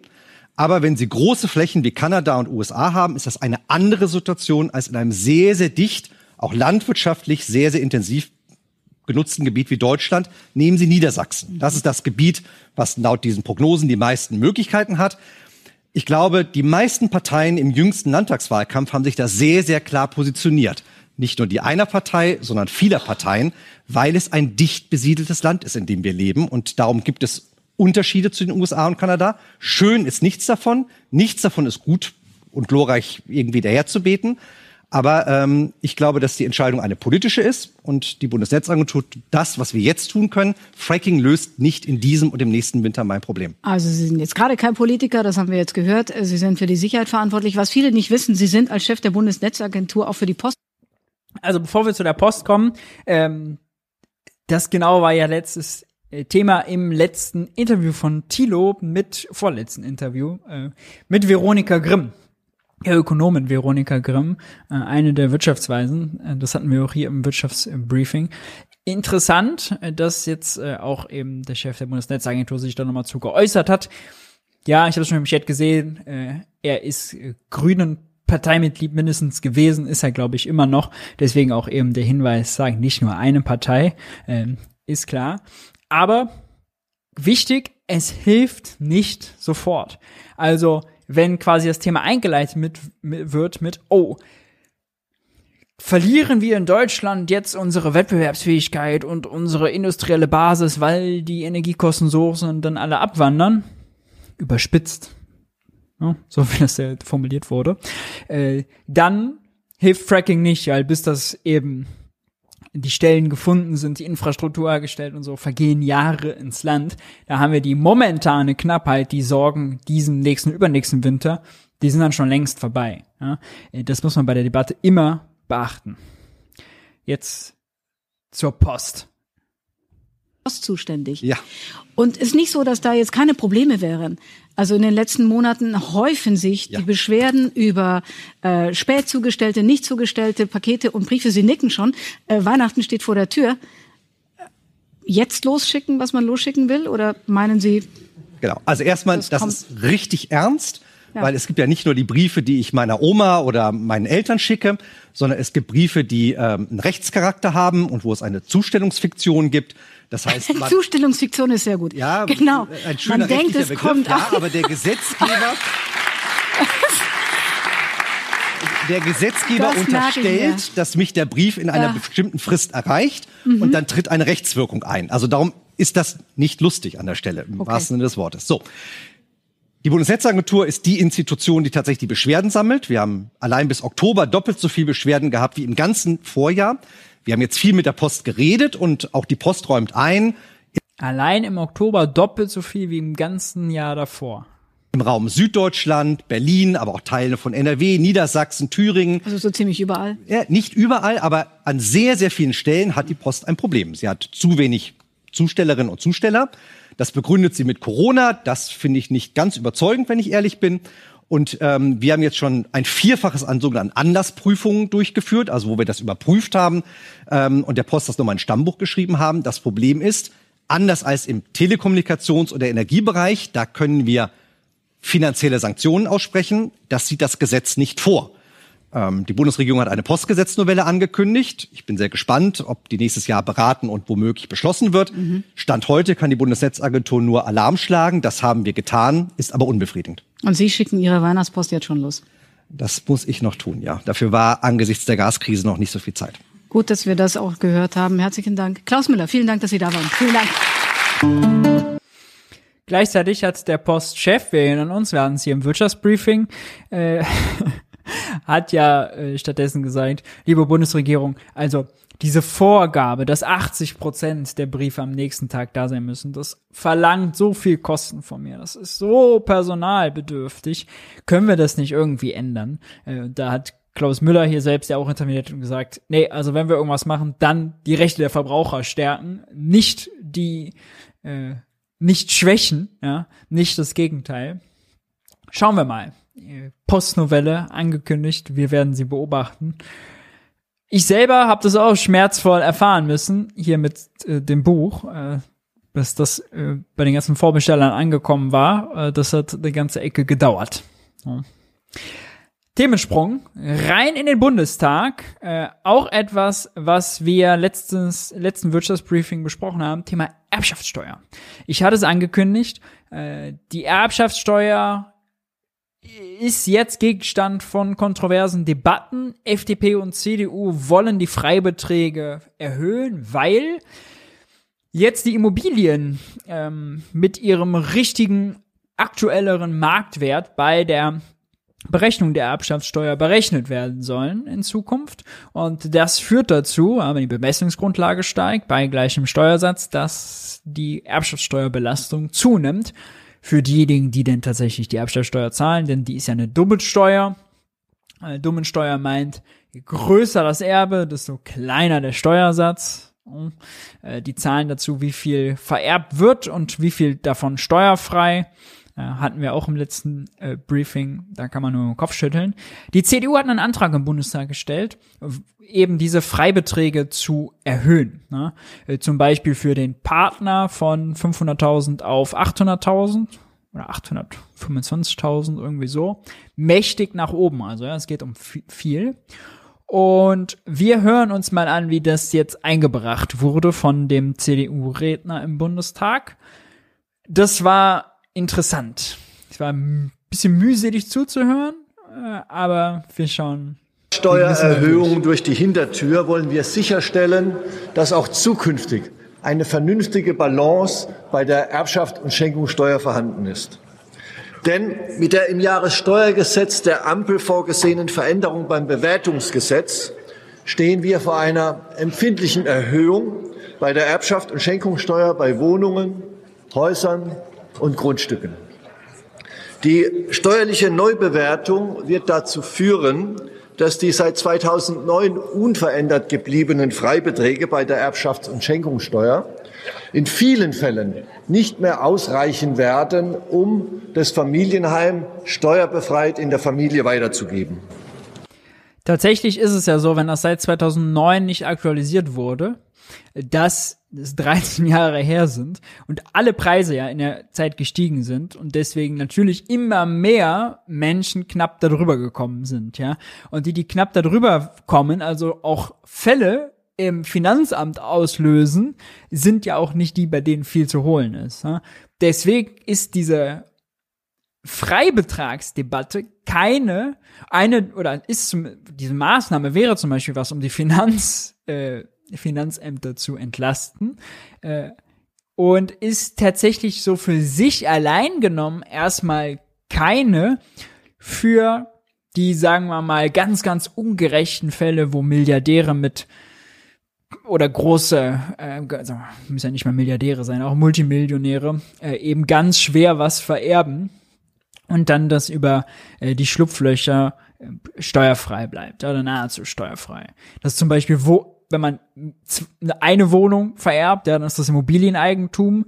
Äh, und wenn man, äh, da gelten eben andere sozusagen Ausnahmen für. Und wenn man über 300 Wohnungen äh, vererbt, dann gilt das als Betriebseigentum und für Betriebsvermögen und Betriebseigentum gelten, gelten eben andere Ausnahmen, die viel lascher sind und laxer sind und dann kann man da quasi steuerfrei bleiben. Äh, darüber wollte die CDU aber explizit nicht sprechen. Ja, das war komplett ausgeklammert auch bei dem Antrag. Es geht nicht um Privilegien abbauen, es ging nur um die Höhe. Eine gerechte Erbschaftssteuer ist in einer sozialen Marktwirtschaft ein ganz wesentlicher Faktor. Und dabei ist es von großer Bedeutung, dass wir hier Maß und Mitte halten. Und nicht umsonst ist ja im Grundgesetz in Artikel 14 nicht nur das Eigentum garantiert, sondern auch die Vermögensnachfolge, auch der Generationentransfer über das Erbrecht und die Möglichkeit, die Möglichkeit, bereits voll versteuertes Vermögen innerhalb einer Familie auf die nächste Generation übertragen zu können, ist ein ganz wesentlicher Treibstoff in unserer sozialen Marktwirtschaft. Das treibt die soziale Marktwirtschaft an. Denn wer baut als Privater ein Haus, wenn er später das Gleiche nicht in der Familie weitergeben kann. Wie ja, Erben ist der Treibstoff der Sozi Vererben ist der Treibstoff der sozialen Marktwirtschaft. Wer würde schon ein Haus bauen, wenn er es nicht vererben kann? 50, 60, 70, 80 Jahre später. Wir brauchen also eine Erbschaft und Schenkungssteuer, die Leistung nicht erstickt. Wir peppeln den Wohnungsbau mit viel Steuer. Eine Schenkungs- und Erbschaftssteuer, die Leistung nicht erstickt. Wir, für diejenigen, der das bekommt, ist ein leistungsloses Einkommen. Ja? Das Framing ist komplett rumgedreht. Geld in vielen Bereichen, weil wir zusätzlichen Wohnraum brauchen. Und wenn dann die Erben wegen überhöhter Besteuerung zum Verkauf des erschaffenen Wohnraums genötigt werden, dann stimmt doch irgendetwas nicht. Das muss man doch mal insgesamt sehen. Auch das ist Nachhaltigkeit. Wenn wir wenn die wenn diejenigen, die es erben, zum Verkauf gezwungen werden, dann hat es ja danach jemand anders. Also makroökonomisch ist das kein Problem für Deutschland. Ja, deswegen gibt's jetzt dann nicht, das Haus wird dann nicht irgendwie, ist dann nicht weg. Ja, äh, und derjenige, der es erbt, hat sowieso ja einen großen, großen Vorteil.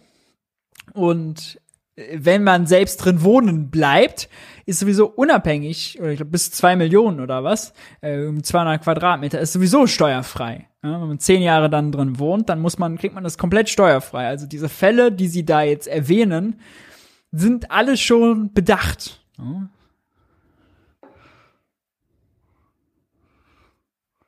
Menschen die Möglichkeit nehmen, das teilweise über Generationen hinweg aufgebaute, erschaffene, auf die nächste Generation zu übertragen, dann nehmen wir Anreize für wirtschaftliche Betätigung. In einer sozialen Marktwirtschaft muss sich Leistung lohnen. Und wenn der Staat den Menschen zu viel wegbesteuert, in einer sozialen Marktwirtschaft muss sich Leistung lohnen. Erben ist das Gegenteil von Leistung. Dann erstickt er die Leistungsbereitschaft, dann erstickt er den Leistungswillen der Menschen. Und das gilt bei Ertragssteuern genauso ohnehin sind es ja ist nur eine ganz kleine Anzahl von Menschen, zehn Prozent, die sowieso über diese Freibeträge kommen, für die das überhaupt relevant ist. Ja, die anderen 90 Prozent äh, schuften sowieso schon, obwohl sie nichts erben oder nichts groß zu vererben haben, zumindest nichts, was über diese Freibeträge hinausgeht. Äh, auch die ackern in der sozialen Marktwirtschaft. Wie bei der Erbschaftssteuer, was ja eine Substanzsteuer ist. Viele Menschen arbeiten, sie sparen, sie gründen, sie erhalten Vermögen, gerade um es später ihren Kindern weiter zu übergeben. Und ich glaube, wir werden in dieser Debatte ja noch einiges hören und da weiß ich jetzt schon, da wird nachher wieder die Mehr vom Erbe als leistungsloses Einkommen kommen. Diese Mehr ist in den meisten Fällen falsch. Unser Steuerrecht beruht auf dem Grundsatz, der Besteuerung nach der individuellen Leistungsfähigkeit. Und die Weitergabe von bereits versteuerten Vermögen innerhalb einer Familie verändert die wirtschaftliche Leistungsfähigkeit dieser Familie überhaupt nicht. Die Weitergabe von Auf da war ein guter Kommentar im Hintergrund, achtet mal drauf. In eine Familie geboren zu werden, ist keine Leistung. Leistungsfähigkeit dieser Familie überhaupt nicht. Die, die richtige Familie ist keine Leistung. Weitergabe von aufgebauten Vermögenswerten an die nächste Generation ist kein leistungsloses Einkommen. Es ist in dieser Familie kein Windfall Profit, den man wegbesteuern müsste, sondern es ist Erhaltung. Windfall Profit, wieder ganz anderes Thema. Jetzt alles durcheinander gemischt. Von Leistungsanreizen. Und diese Geschichte von diesem leistungslosen Einkommen, das mag vielleicht gelten im Bereich der äh, Steuerklasse 3 bei Erbschaften. Also beispielsweise bei einer Erbschaft vom Großcousin aus den USA oder dem Vermächtnis von der guten Freundin. Und in diesen Fällen, da haben wir ja ganz bewusst einen ganz niedrigen Freibetrag. Und wir besteuern in diesen Fällen ja auch das Erbe mit einem Steuersatz von bis zu 50 Prozent. Und das ist völlig in Ordnung in diesem Bereich. Wir sprechen aber hier, gerade bei unserem Antrag, über den allerengsten Familienkreis. Es geht um Ehepartner, es geht um Kinder, es geht um die Enkel. Und in diesem engen Bereich, in diesem engen Bereich der Familie, da hat sich der Staat so weit als möglich herauszuhalten. Und das gilt auch für den Fiskus. Und wenn die aber wenn man arm ist, gilt das nicht mehr. Ja, also wenn man zur Arbeitsagentur muss, zum Jobcenter, da gilt das mit dem Raushalten nicht mehr. Und das ist auch gut so, ja, würde jetzt die CDU sagen. Ampel jetzt durch das äh, mit dem FDP geführten Finanzministerium die steuerliche Bewertung von Immobilien erhöht, dann muss zum Schutz dieses engen Familienverbundes gleichzeitig die Freibeträge entsprechend angehoben werden. Seit über einem Jahrzehnt wurden die Freibeträge nicht mehr angepasst. Und wenn jetzt vom Finanzminister zusätzlich an der Bewertungsschraube gedreht wird, dann ist es zwingend, dass man diesem Antrag von uns folgt und die entsprechenden Freibeträge anhebt. Wir fordern neben der Möglichkeit zur Regionalisierung die Anhebung der Freibeträge bei Ehegatten von 500.000 auf 825.000, für Kinder von 400.000 auf 600.000, von Enkel von 200 auf 300.000 und bei Eltern und Großeltern auf 165.000. Bei allen anderen Personen halten wir eine moderate Anpassung von 20 auf 33.000 Euro für richtig. Nochmal, uns geht es vor allem um die Familie. Uns geht es darum, dass das Elternhaus in einer Familie weiterhin steuerfrei vererbt werden kann. Das gebietet im Übrigen auch schon der Respekt vor der Leistung der Ausbaugeneration. Und diese Aufbaugeneration ist wichtig. Und Sie reden immer von Respekt, zeigen Sie ihn hier. Wer das ebenso sieht, der sollte unserem Antrag heute auch zustimmen. Vielen Dank.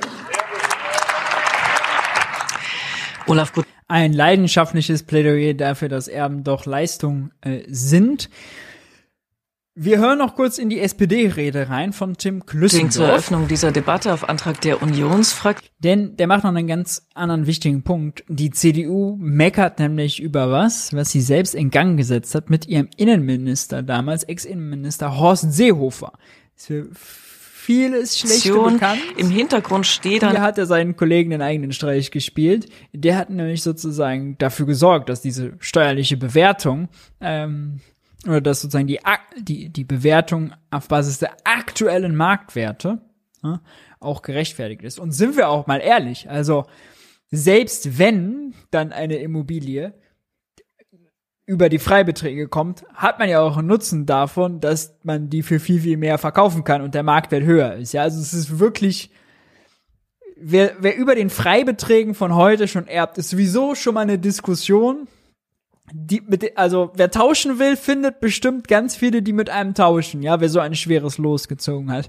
Trotzdem, Witz beiseite, wäre, und das habe ich in der, ich hätte gedacht, dass SPD und Grüne da mehr drauf eingehen, wäre sozusagen der Kompromiss, wir machen höhere Freibeträge, aber streichen ein paar Privilegien, ja, damit sozusagen, wenn Betriebe vererbt werden, irgendwie so zum Beispiel bei Stiftungen oder so, die nur als Umgehungskonstrukt gebaut werden oder äh, eben die Freiräume bis sozusagen steuerfrei geschenkt werden kann, wenn man zehn Jahre alle zehn Jahre kann sozusagen äh, dann unterhalb der Freibeträge steuerfrei geschenkt werden, dann gilt das wieder von vorne. Also seinem äh, Ehepartner kann man jetzt 499.000 und dann schenken und dann in zehn Jahren wieder. So, dann hat man eine Million verschenkt, aber kein, ein, kein Euro Steuern gezahlt.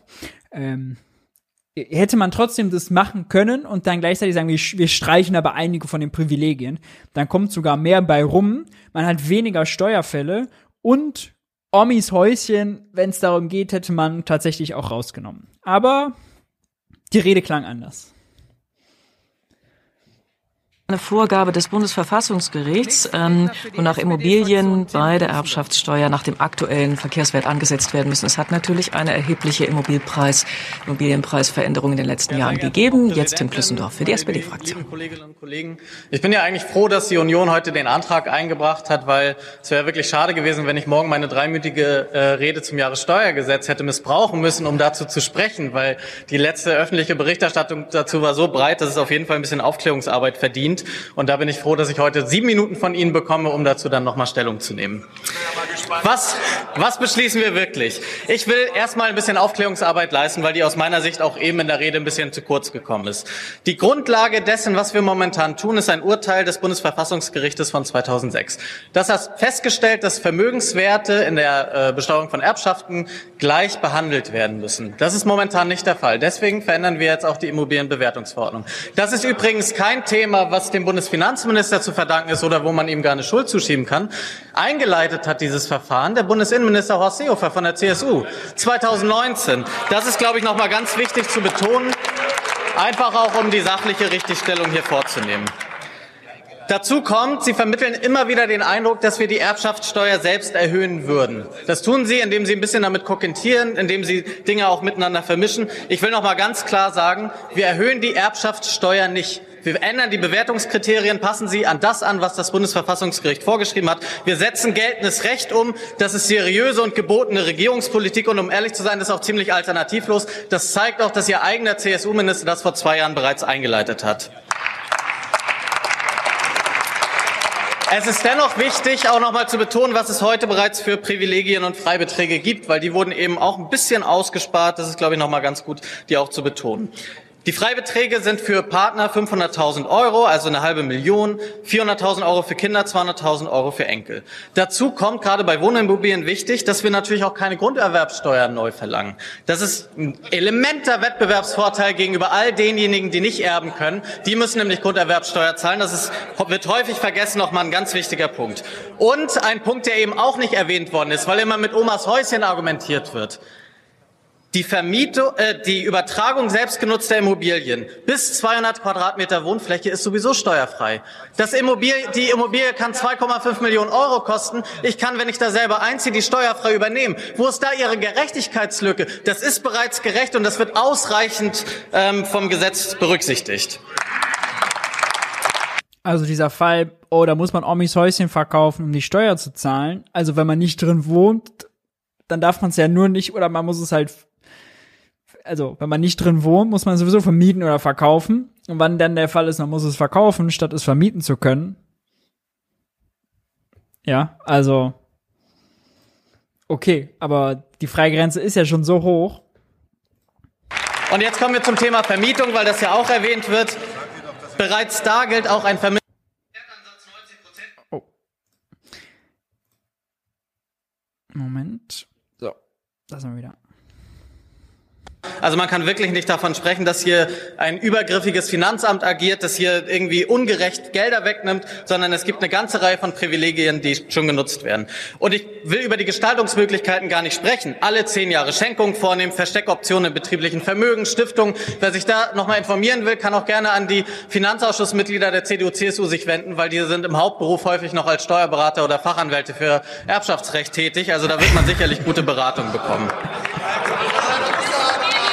Sie schüren eng. Das ist tatsächlich krass. Im Finanzausschuss müssen die ganze Zeit immer anzeigen, wenn die was sagen, äh, dass es gegebenenfalls Interessenskonflikte gibt, weil sie ja auch immer noch äh, steuerlich beratend tätig sind. Ne?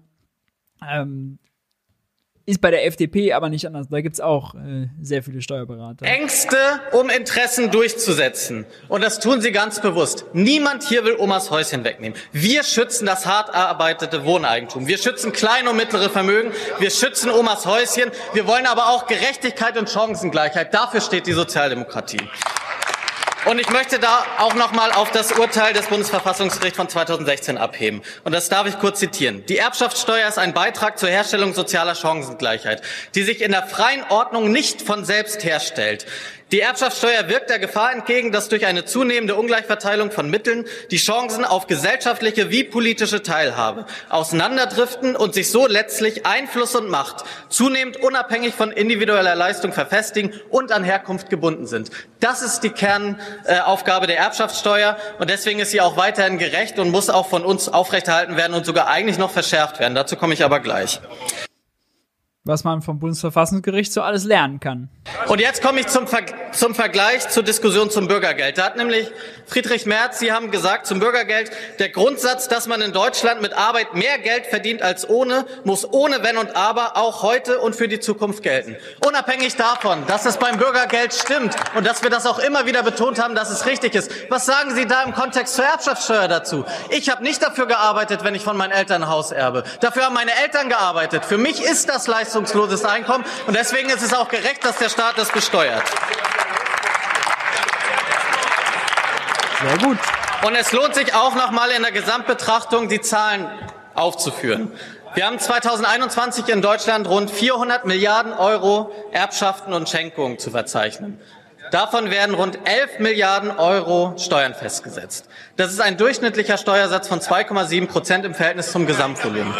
Im Vergleich, das mittlere Arbeitseinkommen, ungefähr 50.000 Euro brutto im Jahr, wird im Durchschnitt mit 23 Prozent besteuert. Wir können also wirklich nicht davon reden, dass Erbschaften deutlich stärker oder gar ungerecht besteuert werden. Wer hart arbeitet in dieser Gesellschaft, der muss Steuern zahlen, aber nicht die reichen Erben. Die müssen keine Steuern zahlen. Und die obersten 10 Prozent erhalten übrigens auch die Hälfte aller Erbschaften. Es ist jetzt nicht so, dass das ein breites gesellschaftliches Phänomen ist. Über die Hälfte bekommt gar keine Erbschaften. Die obersten 10 Prozent erhalten die Hälfte der Erbschaften und Schenkungen. Das ist, glaube ich, auch nochmal ganz wichtig zu betonen, um das ins Verhältnis zu setzen. Und Herr Merz, ich freue mich ja, dass Sie der Debatte beiwohnen. Ich habe mir ja die Mühe gemacht, nochmal zu suchen äh, nach Zitaten, die Sie bisher zu dem Thema geäußert haben. Und da gibt es ja nicht so viel zu finden, aber ein doch ganz interessantes Zitat, was, glaube ich, den meisten gar nicht bekannt ist. Sie haben im Vorwege der Bundestagswahl als Experte Experte äh, des Team Laschets für Wirtschaft und Finanzen folgenden Satz gesagt oder folgende beiden Sätze. In der Folge einer Reihe von Verfassungsgerichtsurteilen muss das sogenannte Familiengebrauchsvermögen im Erbschaftssteuer steuerfrei bleiben. Ich habe das eben erwähnt, es bleibt auch steuerfrei. Das selbstgenutzte Wohneigentum ist steuerfrei. Das ist das Familiengebrauchsvermögen. Wenn das darüber hinausgehende Vermögen mit niedrigen Steuersätzen breiter besteuert werden soll, kann man darüber reden. Das ist ja ganz interessant. Das ist unter der Headline übrigens tituliert worden, März offen für Erbschaftssteuererhöhung. Und heute kommen Sie mit dem Antrag um die Ecke. Ich muss sagen, das ist schon eine interessante Wandlung, die Sie auch hier vorgenommen haben. Aus unserer Sicht Wandlungen nehmen da natürlich, äh, nehmen sie da immer alle vor. Ja, äh, da ist jetzt die SPD nicht anders als die CDU äh, und auch nicht als die Grünen. Wir erinnern uns an das Interview mit Katharina Beck. Es hat vor zwei Tagen auch nochmal auf Twitter einiges an Debatten ausgelöst. Äh, ganz interessant. Aber äh, sehr guter Punkt. Und da wäre sogar ein, ist, ist eigentlich ein großer Hebel, äh, der da liegt, denn die Erbschaftssteuer, wenn man die verändern will, das ist ja eine Ländersteuer, die geht sozusagen in, den, äh, in die Haushalte der Länder. Das heißt, da ist der Bundesrat auf jeden Fall mit drin. Im Bundesrat ist die Union fett mit vertreten. Das haben wir jetzt beim Bürgergeld schmerzlich erfahren müssen. Ja, da kann sie Sachen blockieren und auch Sachen anschieben. Das heißt, die Union mit ins Boot zu holen und mit sowas zu zitieren, also vielleicht höhere Freibeträge, vielleicht auch anpassen den Wert, den man sozusagen, wenn man das Haus weiter gebraucht, wann das steuerfrei ist, eigentlich schon ab acht Jahren und bis 250 Quadratmeter das sind ja alles eigentlich Fälle, die sind für das Gesamtsteueraufkommen, die Gesamtgerechtigkeit fast egal, fast zu vernachlässigen, da lieber weniger Steuerfälle schaffen, um zu entlasten und lieber die Privilegien, die fetten Privilegien, ja, da wo es um richtig Kohle geht und um richtig Macht damit auch, ja, weil richtig viele Immobilien da dran hängen oder weil äh, viele viele Betriebsanteile da dran hängen, ja, lieber daran und da versuchen, einen Deal auszuhandeln. Christian Lindner hat gleich gesagt, äh, er ist ja nur Bundesfinanzminister und das wäre Ländersache. Da wartet er auf Vorschläge aus dem Bundesrat oder aus den Ländern. Er selbst will sich da also nicht draufsetzen, ist aber wahrscheinlich auch total dafür. Mal schauen. Es gab jetzt hier in der Rede dann kein richtiges äh, Angebot dazu, aber ich, also, ich müsste arg daneben liegen, wenn das nicht irgendwie noch passiert. Sicht ist hier also eine ganzheitliche Reform notwendig. Ganz, ganz wichtig. Wir müssen endlich die Privilegien der Betrieb ah, okay. Ganzheitliche Reform geht ja schon mal in die Richtung. betrieblichen Vermögen entziehen. Wir müssen endlich dafür sorgen, dass die, die wirklich Kohle haben in dieser Gesellschaft, ordentlich besteuert werden. Wir müssen die Schenkungsfristen verändern. Und dann können wir auch darüber reden, ob man Freibeträge anhebt. Ansonsten ist das mit uns nicht zu machen. Wir lehnen diesen Antrag ab. Herzlichen Dank für die Aufmerksamkeit. Letzte Woche gab es äh, auch eine Veranstaltung von der Friedrich Ebert Stiftung äh, zu dem Thema äh, Erben, Vererben. Hier ist Norbert äh, Walter Borjans ähm, und der hat das geleitet und eingeführt. Äh, wir hören mal rein. Also das Landesfinanzminister in NRW damals da noch äh, viel mitverhandelt. Und da gibt's zwei, drei interessante Stellen. Eigentlich noch mehr. Also kann ich euch auch sehr empfehlen, das selbst anzuschauen. Wirtschaftssteuer bezahlen. Und da stimmt etwas nicht. Denn das Bundesverfassungsgericht hat gesagt, es ist richtig, dass man Erbschaft ermöglicht. Es ist richtig, dass man Erbschaftssteuer so gestaltet, dass kleine und mittlere Betriebe nicht äh, vor die Hunde gehen. Aber daraus zu schließen, dass die größten Erbschaften und die größten Unternehmen deswegen auch in den Genuss dieser Vergünstigung kommen, ist falsch. Und dazu muss die Politik etwas unternehmen. Und ich sage das als jemand, der sich an die eigene Nase fasst. Ich war bei den Verhandlungen über die Erbschaftssteuerreform 2016 dabei. Ich war Finanzminister in Nordrhein-Westfalen. Und wir sind von der Lobby de definitiv an die Wand gedrückt worden. Das muss man heute im Nachhinein so feststellen. Denn das Ergebnis ist, dass wenn man nur groß genug erbt, man sicher sein kann, dass es Tricks und Umgehungen gibt, die dafür sorgen, dass man zur Erbschaftssteuer nicht herangezogen wird. Und zwar genau die Gruppe nicht, von der das Bundesverfassungsgericht gesagt hat, die muss aber mindestens genau nachweisen können, warum es denn schädlich wäre, wenn da Erbschaftssteuer gezahlt würde. Und das nur zum Schluss, wie macht man das? Und dann kommt man ziemlich schnell in diese Gestaltungsdiskussion, die wir schon aus dem Aktienbereich von Cum-Cum und anderem kennen.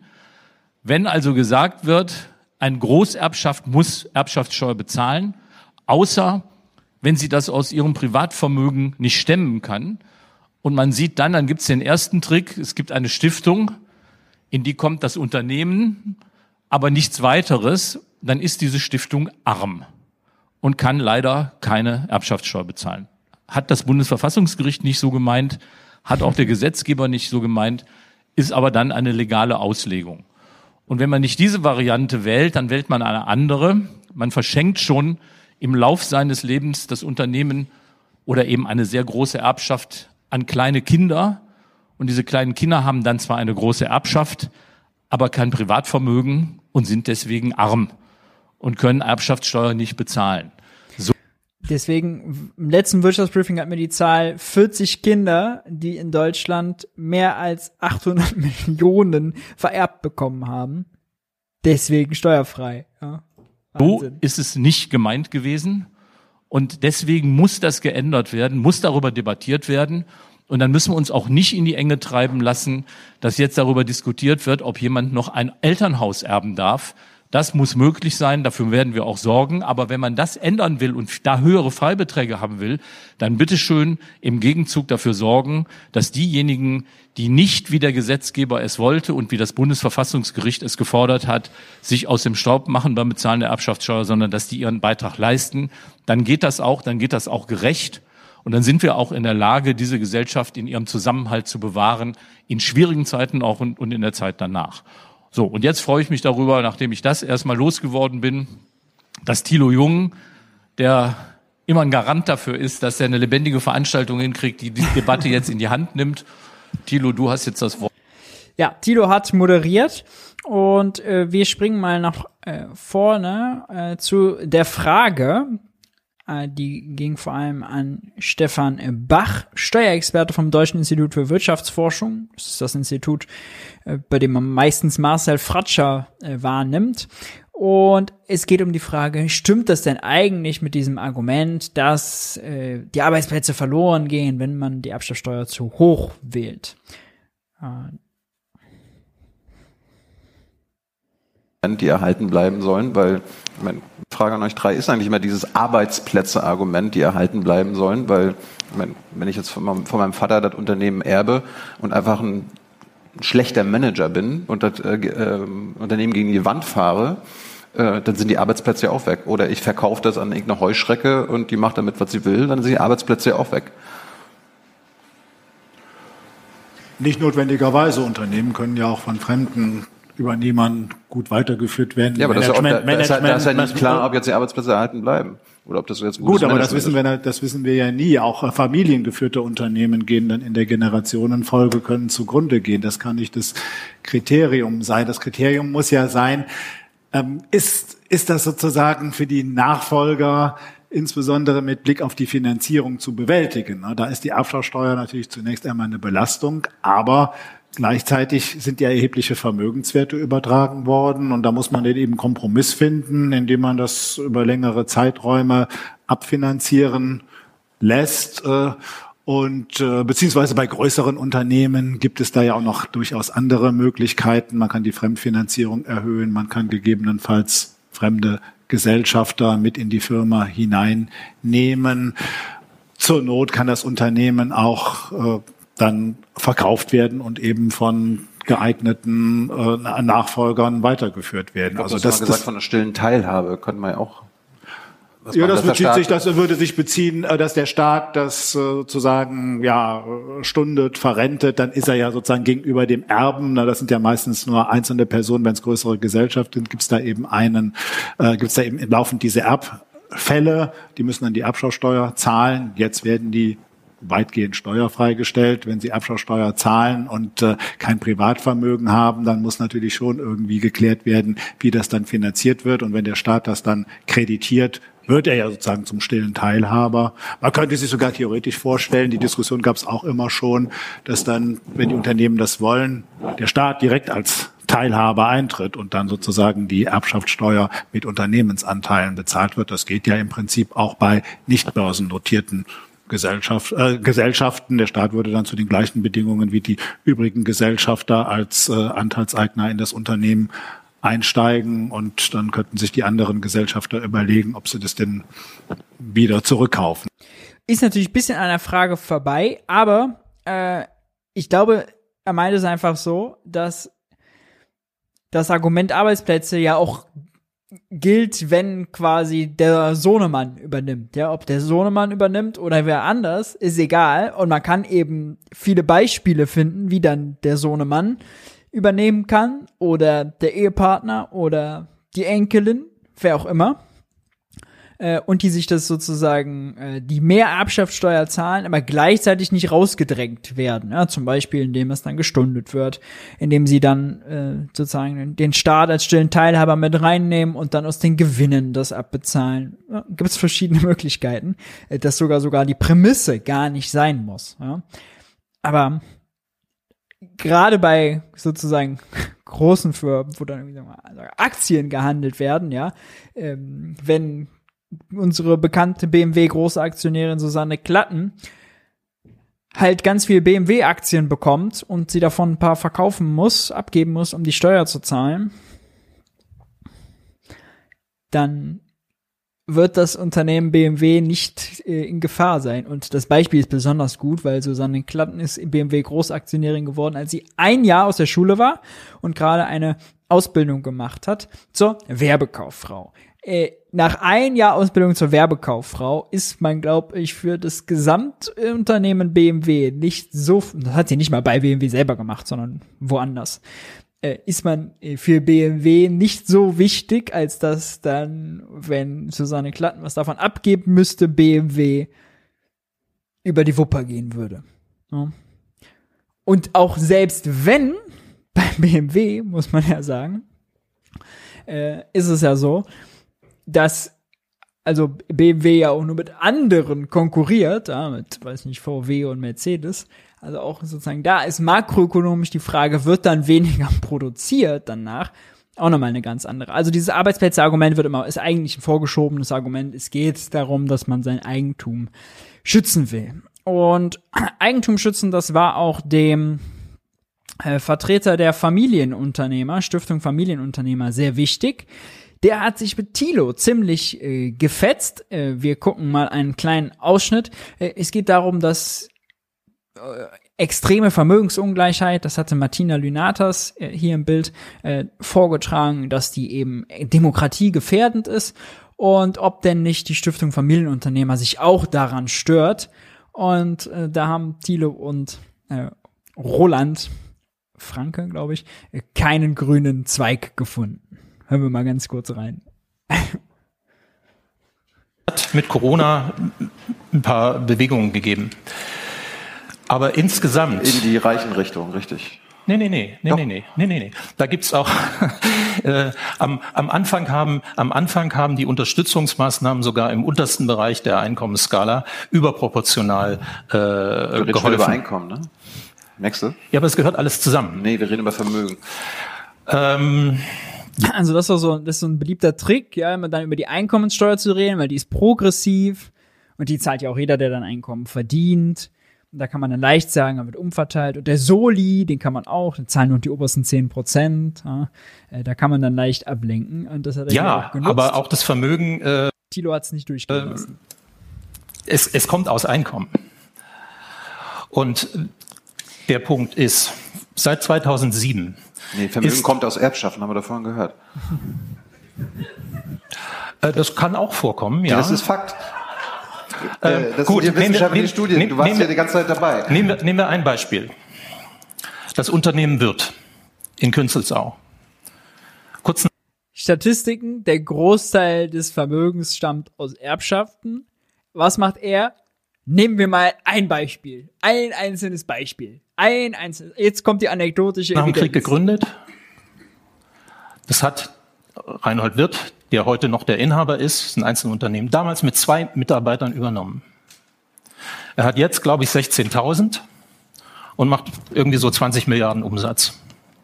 Gewinn weiß ich nicht. Wo ist jetzt da die Erbschaft? Noch gar nicht, weil er ja noch gar nicht gestorben ist. Ne? Oder wäre vielleicht eine Schenkung, weiß man nicht. Aber Also, wir müssen schon ein bisschen, ein bisschen, ein bisschen bei den Fakten bleiben. Ähm, nee, er ist, glaube ich, 87. Aber wir 87. bleiben vielleicht bei dem Thema. Ihr könnt. Ja, aber, aber, ja. Äh, wir machen nachher noch Soweit ist es aber noch nicht. Und jetzt hat er erstmal Vermögen. Jetzt hat er erstmal Vermögen und jetzt geht es um die Vermögensbesteuerung. Also, ich, ich, ich würde, ich würde gern da weitermachen, wo ich vorhin gefragt worden bin. Nee, wir, wir, Der- wir, der- ich wollte nur der- sagen, Publikumsfragen machen wir auf jeden Fall. Also haltet euch bereit. Ähm, ich war bei der Frage, du bist Demokrat, Roland, ne? Ihr Ja, seid klar. Demokraten. Logisch. Okay. Wie, wollen wir, wie müssen wir denn umverteilen aus eurer Sicht? Bitte beantwortet das jetzt mal. Ja, wir, wir, wir tun es schon. Also. Nein. Es wird, die, die Schere geht immer weiter Darf ich, auseinander. darf, ich- darf ich mehr als drei Worte dazu sagen? Hast du schon. Ich möchte jetzt, dass du die Frage beantwortest, wenn du ein Demokrat bist, die extreme Ungleichheit anerkennst, dass es demokratiegefährdend ist, ist die einzige Antwort umverteilen. Also wie da wollt wieder, ihr das? Da ist schon wieder eine Prämisse, zu der ich was sagen muss. Welche? Die extreme Ungleichheit anerkennen. Ja, der Gini ist, der Vermögensgini ist in Deutschland relativ hoch. Er ist aber seit 2007 äh, im Wesentlichen gleich geblieben. Der Vermögensgini in Deutschland wäre um 33 Prozent günstiger, wenn man die ganzen Renten- und Pensionsansprüche mit einrechnen würde, die es in anderen Ländern in der Form gar nicht gibt. Er wäre nochmal anders, wenn wir in Deutschland mehr Wohneigentum hätten. Deutschland ist ein Land mit besonders also ist gar nicht so ungleich. wenig Wohneigentum. Das sind alles Dinge, die da mit reinspielen. Und Was ist deine Antwort auf die Frage, Daneben- wie ihr umverteilen wollt? Wir, wir, wir äh, verteilen ganz mächtig um, und zwar vor allem über die Einkommensbesteuerung. Wir haben Vorsteuern, wir haben Vorsteuern, ein relativ... Die jetzt Mit Gini meinte er außerdem, äh, das ist so ein äh, Ungleichheitsmaßstab, den Ökonomen anlegen, um halt, weil sie für alles eine Zahl brauchen, um zu messen, wie sozusagen der Abstand zwischen oben und unten ist. Äh, Gibt es einen Wert zwischen 0 und 1. 1 ist besonders ungleich, 0 ist besonders äh, gleich. Ähm, und ich vermute mal, äh, Martina hat ihn dort vorher vorgetragen, deswegen hat er darauf Bezug genommen.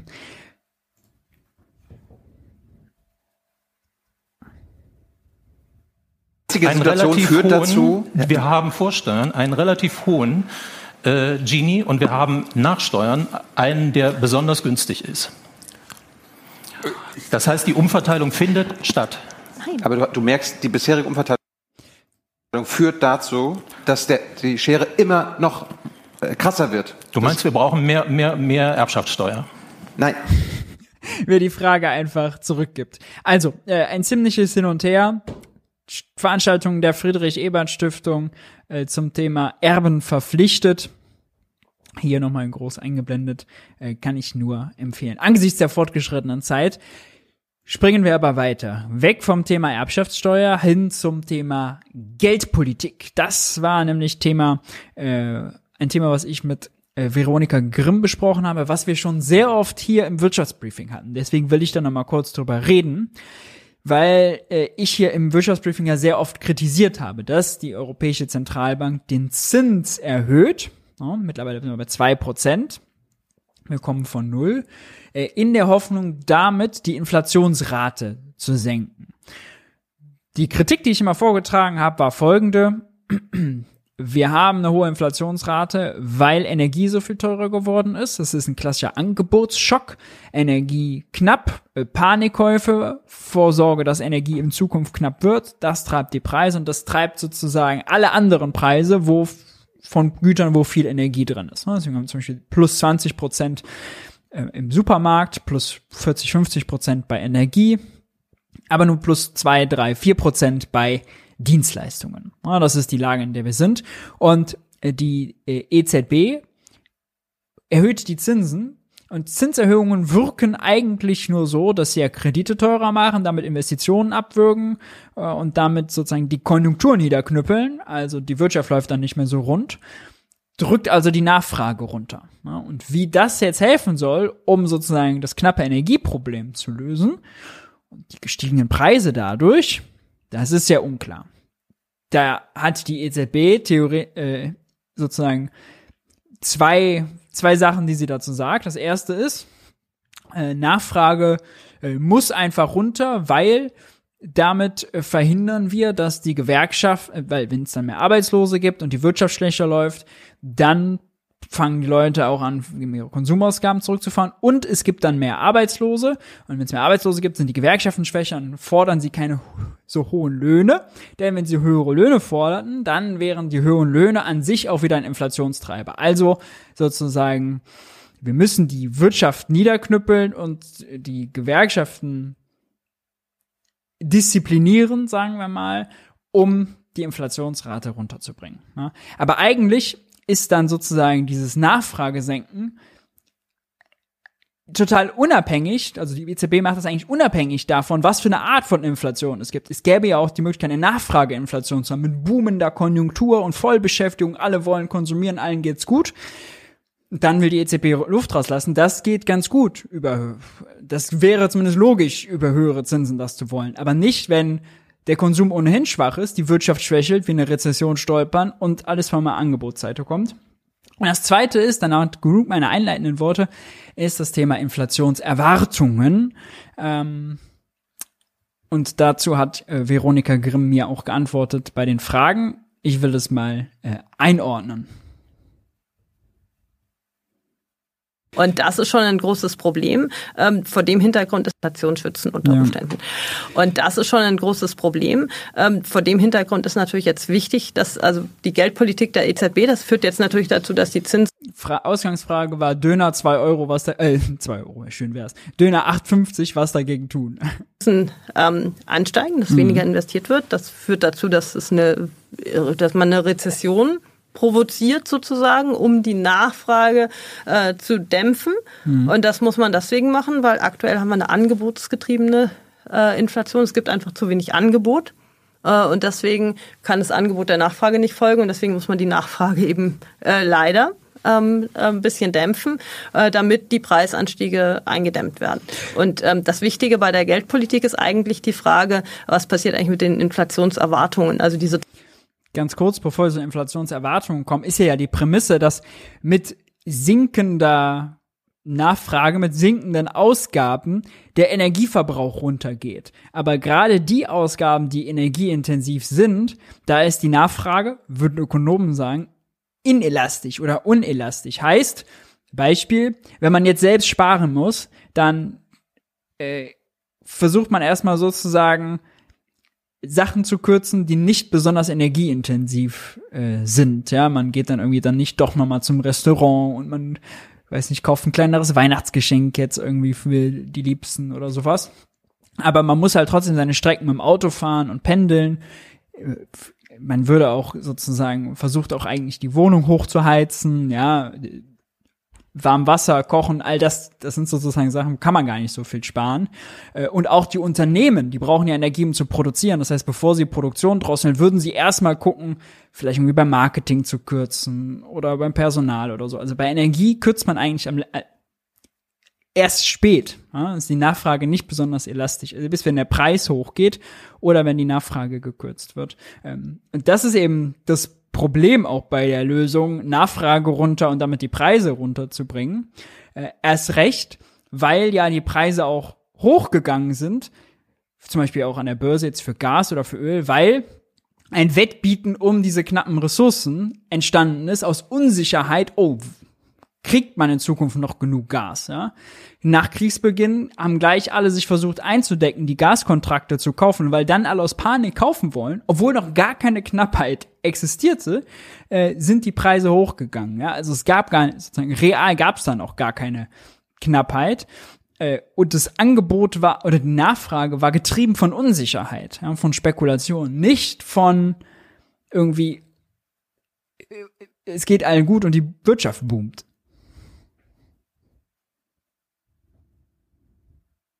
Zweitrundeneffekte, die wir immer diskutieren. Also wenn Mhm. die Inflationserwartungen äh, jetzt entankert würden und die Leute glauben würden, wir haben in zwei, drei, vier Jahren immer noch äh, Inflationsraten von fünf, acht Prozent, ja, dann würde Verschiedenes passieren. Dann würden die Lohnabschlüsse höher werden und das würde die Inflation wieder ankurbeln. Dann würden Vorratskäufe geschehen und möglicherweise auch in großem Umfang, weil man dann denkt, ah, lieber jetzt noch billig einkaufen als später teuer. Wobei wir dabei ja gerade. Das ist interessant, ja. Also Theorie der Inflationserwartungen ist so ein bisschen Küchenpsychologie. Wenn alle erwarten, es wird teurer, wie sie selber sagt, dann sollten, dann würden sie Käufe vorziehen, also auch lieber heute kaufen, als wenn es teuer ist.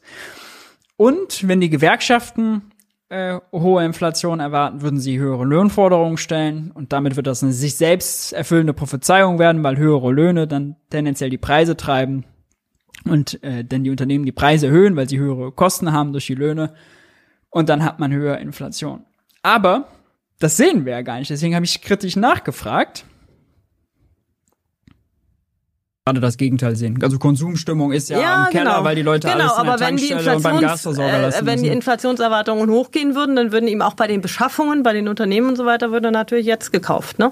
Und das würde wieder die Inflation befeuern. Auch Thema Homo economicus, ja, weil es jetzt günstiger wäre, zu, jetzt zu beschaffen als in Zukunft, sagt sie, würde, und das sagt auch die Theorie der Inflationserwartung, würden Käufe vorgezogen. Wir sehen aber das komplette Gegenteil. Wir sehen Konsumstimmung auf Rekordtief, ja, Unternehmen, die Investitionen aufschieben, auch da gibt's immer die Umfragen vom IFO-Institut. Ich habe jetzt die Zahl vergessen, irgendwie die Hälfte der Befragten, die sagen, oder drei, drei Viertel oder so, die sagen, ja, nee, Investitionen schieben wir auf, weil wir wissen gerade nicht, wir taumeln in eine Krise. Ähm, wir halten uns erstmal zurück. Also wenn, wenn so eine Unsicherheit ist, dann gibt's nicht rational, ah, jetzt ist günstiger als in der Zukunft, sondern dann sind alle kein Homo economicus, sondern gucken einfach auf, Gelb, auf den Geldbeutel und sagen, oh nee, ich halte mich erstmal zurück. Also das komplette Gegenteil, was die Theorie eigentlich sagt. Ja? Wenn kein Puff, auch wenn kein Geld mehr bei Ja? den Haushalten da ist, würden die zusammenkratzen Äh. und lieber jetzt ausgeben, weil sie dann Ja, das, Homo äh, economicus sind, rational. Ja, das kann schon passieren. Das kann schon passieren. Vor allen Dingen eben bei Unternehmensakteuren. Ne? Ich meine, man würde dann einfach schauen, dass man hortet, äh, solange es günstig ist, weil man dann einfach weiß, dann spart man die Kosten in der Zukunft. Und das würde die Inflation wieder befeuern. Deswegen ist es eben ganz wichtig, dass die EZB so agiert, dass die Inflationserwartungen verankert bleiben. Mhm. Und Inflationserwartungen verankert heißt, bei mir, bei euch in den Köpfen muss sie verankert bleiben, damit wir jetzt nicht anfangen zu horten. Wie nah ist das dran an der Realität? Und vor allem geht es ja noch weiter, dass sozusagen die Theorie annimmt, dass die Menschen eine rationale Erwartung bilden in Abhängigkeit dessen, wie die Zentralbank die Zinsen setzt. Also die Theorie ist, wenn jetzt die EZB die Zinsen erhöht, dann würde sie die Inflationserwartungen nach unten verankern, weil dann scheinbar jeder glaubt, die EZB bekämpft das. Und dann hätte man die Psychologie ausgetrickst und gewonnen, dann horten die Menschen nicht, dann fangen die Unternehmen an, nicht Käufe vorzuziehen und dann sind die Gewerkschaften auch mit niedrigeren Löhnen glücklich und dann gibt's keine Inflation. Aber, also, könnt ihr euch mal selbst hinterfragen, wie, wie viele Menschen kriegen überhaupt mit, was mit dem Zins passiert, warum das passiert? Die EZB müsste ja, um psychologisch zu wirken, also ein totales Massenphänomen sein, ihre Pressekonferenzen total das Ding, damit jeder checkt, was da eigentlich läuft und eine Erwartung darüber bilden kann. Dafür müsste man geldpolitische Kenntnisse haben und verstehen, was ist die EZB, was macht die eigentlich, was hat die so für Hebel, was sind die Probleme. Das existiert ja alles nicht. Ja? Also eine Theorie, die auf Psychologie beruht, aber schon dabei versagt, dass die Information gar nicht ankommt und gar nicht vernünftig interpretiert werden kann, kann ja gar nicht funktionieren. Zumal dann auch nicht Also erst recht nicht, wenn man dann noch in der Theorie eingebaut hat, dass alle rationale Konsumenten sind, alle der Homo economicus und äh, ganz vorausschauend äh, agieren. Ja?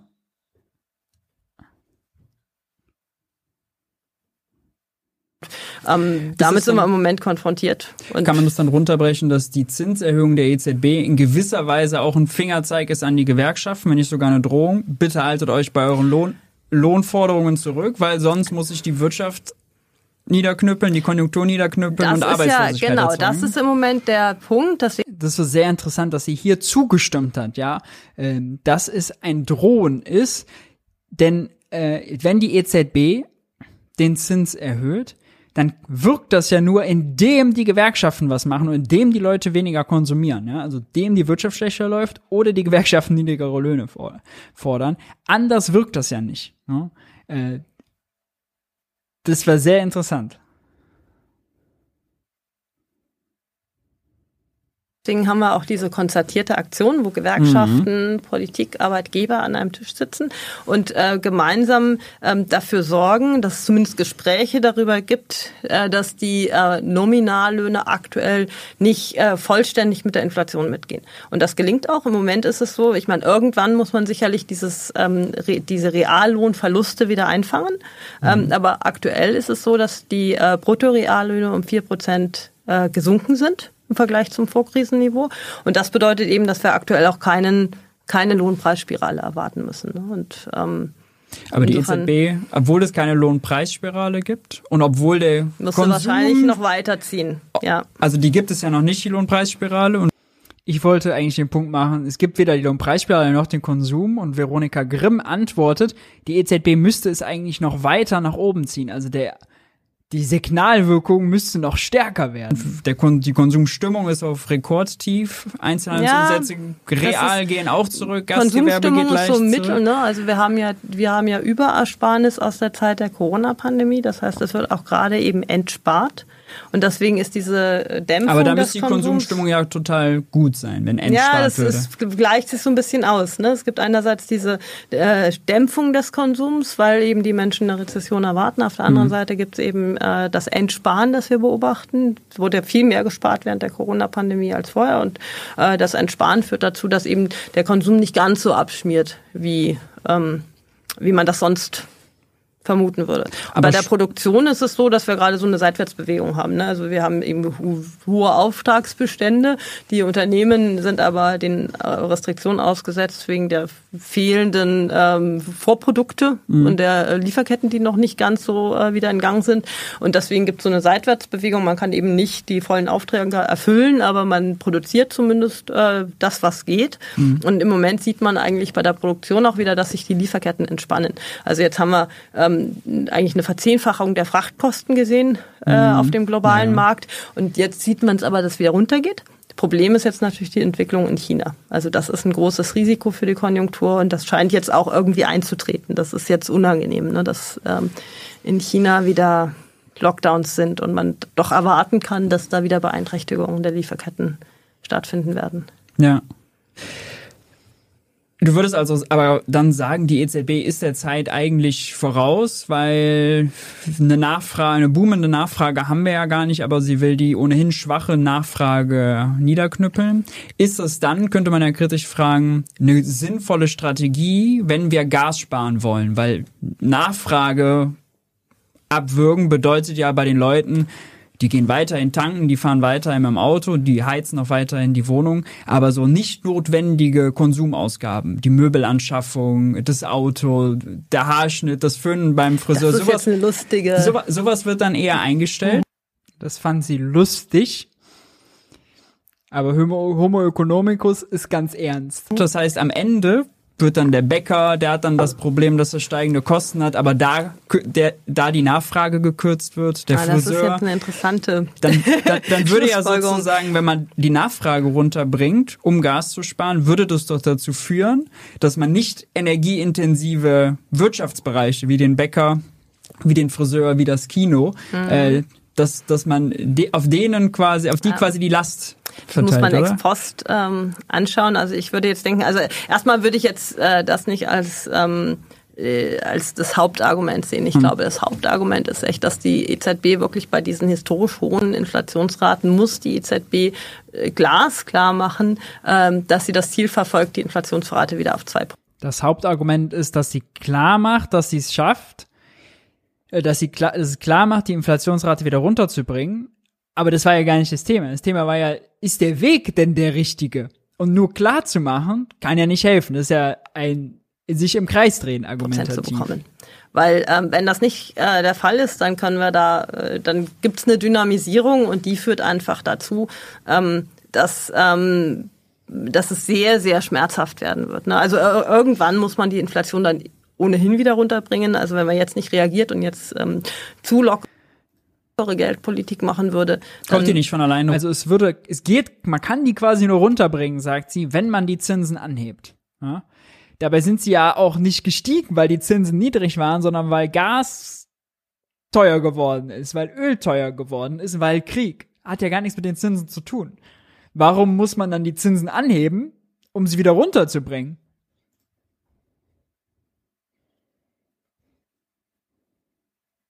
Runter, wenn Gas wieder nee. günstiger wird? Nee, die kommt nicht von alleine runter. Weil wir jetzt, ähm, wir haben ja und die Inflation kommt nicht von alleine runter, sagt sie. Wenn aber ja die getrieben ist durch die hohen Energiepreise und wenn die Energiepreise wieder sinken, sinken ja auch die Preise. Wir sehen es gerade schon an der Börse, wir sehen es schon bei den Neuverträgen.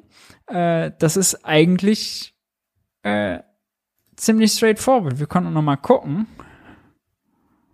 Im Zeitenergiemonitor. Dim, dim, dim, der ist da eigentlich immer relativ gut. Ja, hier sieht man einmal ganz grob, äh, wie sich die Preise für Energie entwickeln. Das sind die Börsenpreise bei Gas. Ja, hoch und wieder runter. Alles runtergekommen. Ob Benzin, ob Strom, ob Heizöl, ob Gas. Und das macht natürlich erst verzögert etwas mit den Neuverträgen. Zeige ich euch auch. So, wie viel Gas derzeit kostet für Neukunden? Da sieht man hier den Höchststand im September bei 40 Cent die Kilowattstunde und mittlerweile bei oh, sorry, und mittlerweile bei 19 Cent die Kilowattstunde. Also sind die Preise von sich aus wieder runtergekommen, ja. Und wenn dann der Aldi und der Lidl und der Bäcker eben demnächst wieder weniger bezahlen, die 19 statt die 40 oder mit Preisbremse sogar nur die 12, dann wird ja deren Produktion auch wieder günstiger.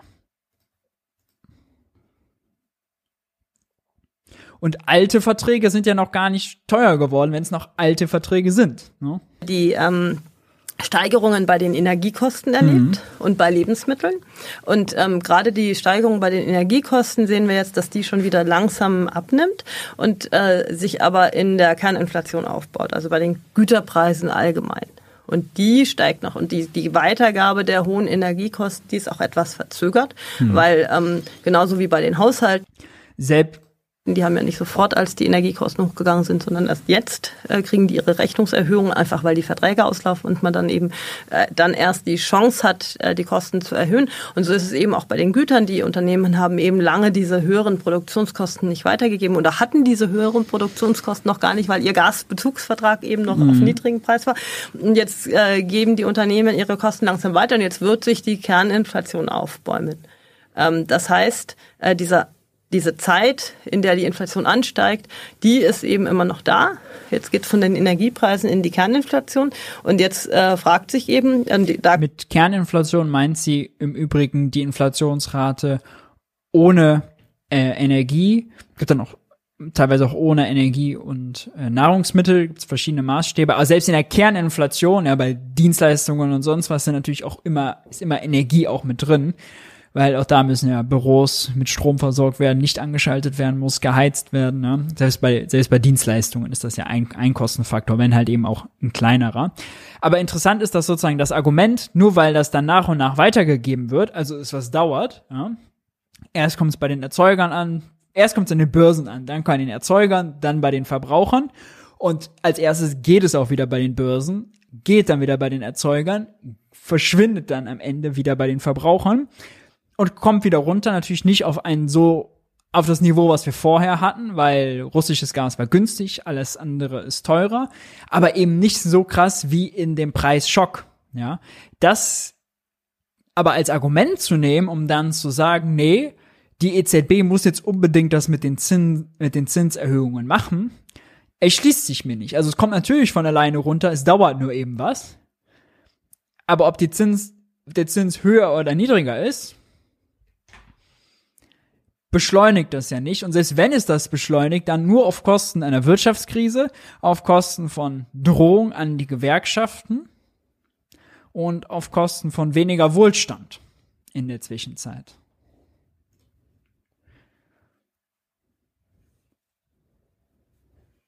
Da kommt die Geldpolitik ins Spiel.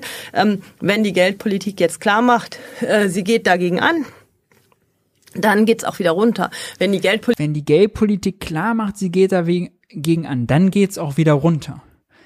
Aber warum soll die, wie soll die Geldpolitik das machen? Mit höheren Zinsen? Heißt höhere Zinsen, dass sie es klar macht? Okay, wenn das so ist, dann ist es wieder Theorie Inflationserwartungen. Also, die Gewerkschaften verstehen, oh Gott, das ist eine Drohung, wir dürfen nicht so viel Löhne fordern. Und wir wollen nicht, dass die Leute horten. Aber wir sehen ja gar nicht, dass sie horten.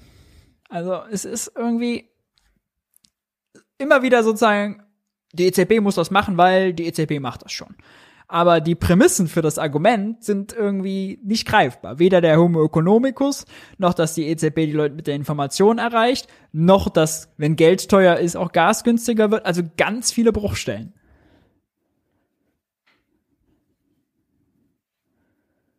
Politik das nicht klar macht, dann gehen die Inflationserwartungen hoch und dann gibt es diese Zweitrundeneffekte, dann gehen auch die Löhne hoch, äh, dann gibt es Vorratskäufe und dann äh, fängt es an, dass die Inflation sich dynamisiert und das wie es außerdem Vorratskäufe geben soll, nachdem die Leute Reallohnverlust er erlitten haben. Das ist auch noch eine Frage. Sollen die dann Kredite aufnehmen dafür? Welche Banken geben denen dann Kredite? Wenn Kredite ja auch wegen der Zinsen teurer, also es kommt als kann auch ein sich selbst zusammen. bestärkender Prozess sein. Das ist nicht so klar. Dass, also es wird nicht von selber wieder runtergehen. Es wird nicht von selber wieder runtergehen. Ich hab's also brüchig, deswegen wollte ich es mal zeigen, die Argumentation. Äh, immer wieder dieses Argument Glauben und Psychologie. Okay. Äh, interessant war aber, dass sie zwischendurch anerkannt hat, dass höhere Zinsen letztlich eine Drohung an die Gewerkschaften sind, weil das wird ja häufig ja nicht so ausgesprochen. Aber wenn klar ist, es geht nur darum, dass die Löhne nicht so stark steigen, dann kann das ja nur eine Drohung an die Gewerkschaften sein und natürlich an die, die also ihren Lohn alleine verhandeln, ohne Tarifbindung, ohne Gewerkschaft. Aber da ist das Argument ja noch mal viel schräger. Ja, es sind 56 Prozent der Arbeitsverträge haben keine Tarifbindung. Da soll also jemand, der seinen Lohn individuell verhandelt, jetzt also von seiner Inflationserwartung getrieben sein äh, bei den äh, Lohnforderungen und andersrum eingefangen werden bei seinen Lohnforderungen, indem die Zentralbank signalisiert, wir erhöhen den Zins. Ja?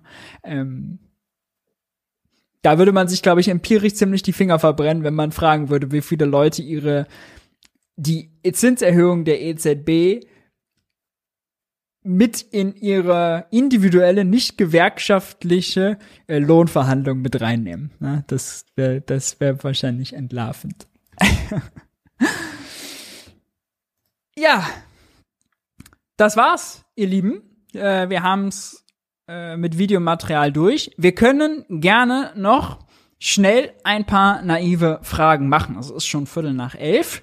Äh, aber ein paar kriegen wir noch hin. Wenn ihr also Fragen habt, ob hier zu dem Video, ob zur VWL insgesamt, generell, äh, zu Politik, haut sie gerne in den Chat. Äh, ich pick sie mir raus und äh, rufe, rufe sie dann auf. Äh, ich muss tatsächlich hier nochmal kurz an die Technik ran. Denn mir ist hier ein Chat abhanden gekommen. Das wollen wir ja nicht. Aber gleich bin ich wieder da. In der Zwischenzeit sei noch mal darauf verwiesen, dass Junge Naiv mit all seinen Formaten nur dank eurer Unterstützung existiert. Wenn ihr Junge Naiv unterstützen wollt, könnt ihr das unter den jetzt eingeblendeten Details machen oder sonst findet ihr die auch unten in der Videobeschreibung. Bei finanzieller Unterstützung ab 20 Euro werdet ihr namentlich im Abspann erwähnt. Ihr kennt das ja. So. Eben kam schon mal eine Frage, äh, ob es denn bald dann Deflation gibt. Und technisch gesehen kann das sein, ja, wenn die Preise wieder runterkommen und man vergleicht die dann sozusagen die Preise, ich sag mal irgendwie 2024 oder Ende 2023 mit Ende 2022, also hoffentlich vielleicht dann der nach Putin-Krieg, who knows, mit den Preisen während des Putin-Kriegs, dann kann es sein, dass die niedriger sind und dann man negative Inflationsrate hat. Aber ich würde, kann sein. Ne? Kommt darauf an, wie weit sich sozusagen das verschiebt und wie die zeitliche Abfolge ist. Aber es kann theoretisch sein. Nur Inflation und Deflation sind dafür ziemlich schlechte Begriffe. Denn Inflation meint einen inflationären Prozess, der, der, der sich selbst verstärkt, also eine Dynamik. Ja, typischerweise die Lohnpreisspirale. Die Gewerkschaften vor, äh, verhandeln höhere Löhne, das führt zu höheren Kosten. Die Firmen erhöhen dann, weil sie höhere Kosten haben, aber ihre Gewinne stabil halten wollen, die Preise. Und so schaukeln sich höhere Preise und höhere Löhne gegenseitig auf und das Preisniveau steigt, kommt aber auch nicht mehr runter. Ein Preisschock ist was anderes. Da geht's schnell hoch, aber dann wieder runter. Das ist kein sich selbst verstärkender Prozess. Sich selbst verstärkend, also auch, dass die Inflationsrate immer weiter steigt und immer weiter hoch bleibt, da müsste es ja immer wieder was geben, was die Inflationsrate antreibt. Gerade ist sie noch angetrieben von dem einmaligen Preisschock. Aber damit die weiter angetrieben wird, müsste es noch einen Preisschock geben. Der ist ja aber ja nicht abzusehen. Eher klingt der Preisschock ab. Das heißt, selbst wenn wir technisch gesehen eine negative Inflationsrate hätten, ja, oder eine sehr niedrige, wäre das keine Deflation im klassischen Sinne für dauerhaft sozusagen einen deflationären Prozess, bei dem auch Löhne sinken und so weiter. Ja, deswegen ist Inflation und Deflation, wie Ökonomen das eigentlich meinen, der falsche Begriff dafür. Preisschock kommt, Preisschock vergeht. Das wäre eigentlich, das ist eigentlich die bessere äh, Erklärung. Ja. Gut. Dim, dim, dim, dim. Stichwort Inflation. Es gibt diverse Faktoren, warum sie entsteht. Könntest du schätzen, wie viel Prozent beispielsweise Energiekrise, Geld, lockere Geldpolitik und andere Faktoren da ausgelöst haben? Ja, in Prozent ist immer schwierig zu sagen, aber der Großteil ist die Energiekrise und die Corona-Pandemie. Und die Geldpolitik hat, würde ich sagen, hier keine Rolle gespielt, weil die Geldpolitik hat ja nicht energieknapp gemacht oder Lieferketten gebrochen. Das war aber das Problem. Und eine boomende Konjunktur hatten wir jetzt vorher auch nicht. Also wir haben lange schon niedrige Zinsen in Deutschland und Europa, aber in Europa vor allem eine schwache Wirtschaftslage. Also die Inflation ist nicht durch überbordende, überhitzende Wirtschaft entstanden. Deswegen kann man der Geldpolitik nur äh, da nicht sozusagen äh, viel Schuld in die Schuhe schieben.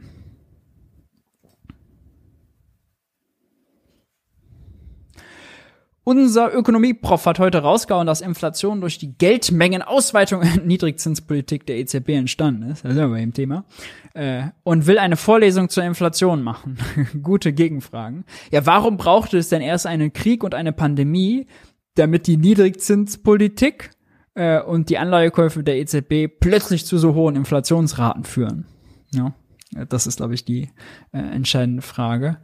Und die Theorie muss ja dann auch gewesen sein, dass ganz viel Energie verbraucht wurde, weil der Zins so niedrig war und dann ganz viele Kredite aufgenommen haben, um diese niedrige, um diese Energie zu verbrauchen.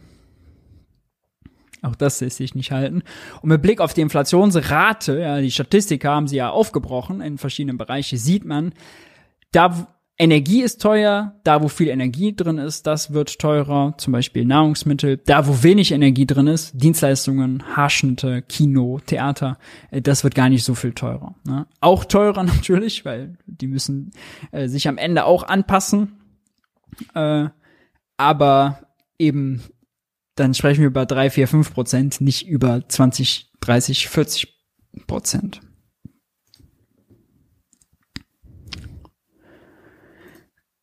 Wäre, äh, was wäre, wenn man jetzt jeder Person 1000 Euro ausschüttet und erst mit der Steuererklärung wieder gegebenenfalls abzieht, zum Beispiel bei 70.000 Euro brutto pro Jahr?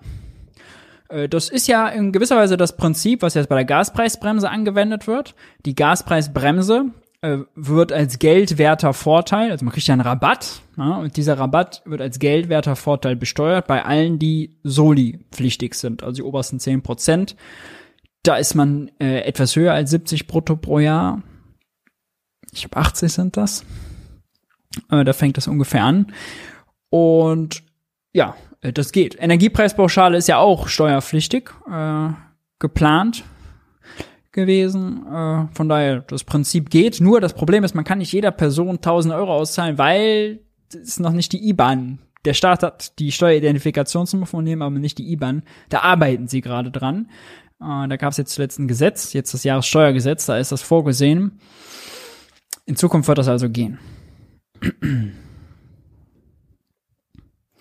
Äh, was ist die äh, Ursache für die Inflation in den USA? Ähm, auch da ist Energie, wenn auch weniger. Auch da ist Pandemie. Ne? Äh, auch die USA importiert extrem viel aus China, da kam extrem viel nicht an. Äh, bei, der U bei den USA ist das Problem, dass in der Pandemie, äh, ja, die haben nicht sowas wie die Kurzarbeit. Da sind auf einmal 15 Millionen Menschen arbeitslos gewesen. Ich nenne die Spitze sogar 30, 30 Millionen, ne? Ähm, wenn ich die Zahlen jetzt richtig im Kopf habe. Also arbeitslos geworden und dann im Lockdown und dann sozusagen haben sie schnell wieder einen Job gefunden, statt in Kurzarbeit und beim Unternehmen zu bleiben. In so einer Situation, dann hat die Wirtschaft wieder angezogen, auch weil der Staat Stützungsprogramme geleistet hat. In so einer Situation entstehen Kapazitätsengpässe und dieses Hoch- und Runterfahren der Wirtschaft sorgt immer für Preisdruck erstmal. Äh, das auf jeden Fall. Und die USA hat insgesamt aber auch eine besser laufende Wirtschaft als Europa. Ja? Also deren Auslastung und deren äh, Arbeitslosigkeit ist viel geringer als äh, in Europa. Europa sind wir ja, also wir sind ja sowieso im Vergleich zu anderen Ländern äh, und Kontinenten und äh, ja gut, Währungsunion gibt's nicht so viele, äh, deutlich schlechter, was die Arbeitslosigkeit angeht. Also hier hat die Nachfrage einen Ticken stärkere Rolle gespielt, auf jeden Fall. Äh, aber primär auch Angebotsschock durch Pandemie, durch eben diese Konstruktion am Arbeitsmarkt ohne Kurzarbeit und Energie.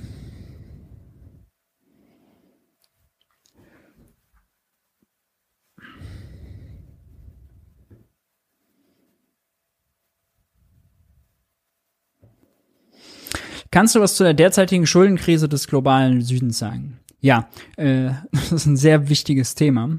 Ähm, das größte Problem ist, dass Entwicklungsländer sehr häufig sich in US-Dollar verschulden. Warum? Nun, ganz viel auf der Welt wird in US-Dollar nur gehandelt. Wenn ein Entwicklungsland zum Beispiel Energie importieren muss oder Technologie oder Rohstoffe oder Medikamente, dann macht es das sehr häufig äh, in US-Dollar. Ja? US-Dollar kann es nicht selbst erzeugen, muss es irgendwo herbekommen. Das heißt, entweder es muss eine krasse Exportwirtschaft haben, um genug sozusagen äh, selber auf dem Weltmarkt gegen US-Dollar zu verkaufen. Oder es muss ich die Dollar leihen. Wenn es sich die Dollar leiht, dann kann es, geht es sehr häufig bei Entwicklungsländern, ist es so, dass dann die Weltbank und der internationale Währungsfonds da ins Spiel kommen. Die geben dann großzügig Dollarkredite, aber mit Bedingungen, politischen Bedingungen. Und äh, diese US-Dollar-Kredite zu bedienen, ist eigentlich wie wenn man einen privaten Kredit hat. Ja, da kann auch ein Staat in Fremdwährung, großer Unterschied zur eigenen Währung, pleite gehen. Und jetzt ist das Besondere bei diesen Dollarkrediten, dass ähm, jetzt gerade in der Krise der US-Dollar total stark wird, ähm, total aufgewertet hat, quasi gegen alle anderen Währungen. Heißt, man kriegt jetzt, äh, man muss jetzt viel, viel mehr von der eigenen Währung als Entwicklungsland geben, um einen US-Dollar zu bekommen. Heißt, man muss aber auch viel, viel mehr geben, um seine Schulden abzubezahlen. Ja, die werden in Dollar gerechnet teurer. Und äh, das ist ein Problem, die auf der, der, der Wechselkurseffekt, das ist das eine. Das zweite ist, weil die Zinsen steigen, sind die Länder äh, quasi auch dazu gezwungen oder äh, weil die Zinsen steigen, äh, steigen sozusagen alle anderen Zinsen mit und ein Drittel der Kredite, die diese Entwicklungsländer haben, sind mit variablem Zins. Die passen sich also an. Die sind nicht damals so sozusagen wie so ein Immobilienkredit mit langer Zinsbindung, sondern äh, da passt sich sozusagen gleich der Zins an. Wenn die amerikanische Zentralbank den Zins anhebt, um die Inflation zu bekämpfen, was auch da nicht besonders gut funktioniert mit dem Zins, aus denselben Argumenten, äh, dann macht sie, stärkt sie den Wechselkurs des US-Dollars und erhöht die Zinslast für die Entwicklungsländer. Also beides zwei Sachen, die das Schulden bedienen, teurer machen. Und deswegen äh, ist Schuldenkrise da auf jeden Fall äh, ein sehr brenzliges Thema. Was jetzt noch, was ohnehin schon oft schlimm ist, weil die Länder dann in so eine Abhängigkeit kommen und nicht da rauskommen und deswegen nachher nur eine Exportwirtschaft aufbauen, nur um US-Dollar zu verdienen, nicht weil es sinnvoll wäre für die Entwicklung des Landes, weil der IWF politische Reformen diktiert, die zweifelhaft sind, weil die dann häufig mit damit einhergehen, dass das Land Freihandel betreibt, dass es den eigenen Markt nicht schützt, dass es sparsam ist, dass viel privatisiert. Ebenso das klassische IWF-Rezeptbuch. Und ja, ähm, ganz viele politische Probleme, die damit äh, einhergehen.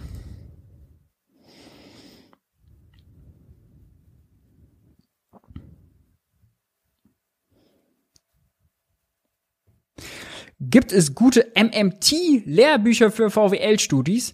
Ja, also Lehrbücher gibt es äh, ein englisches äh, bisher. Macroeconomics heißt das einfach, von Mitchell Ray Watts. Äh, ich habe, äh, das ist jetzt kein Lehrbuch, aber ein Buch über die MMT geschrieben und sonst gibt es noch eins von Dirk Ehns, Geld und Kredit. Meins heißt Mythos Geldknappheit. Äh, scroll ich nochmal runter. Eine machen wir noch. Dum, dum, dum, dum.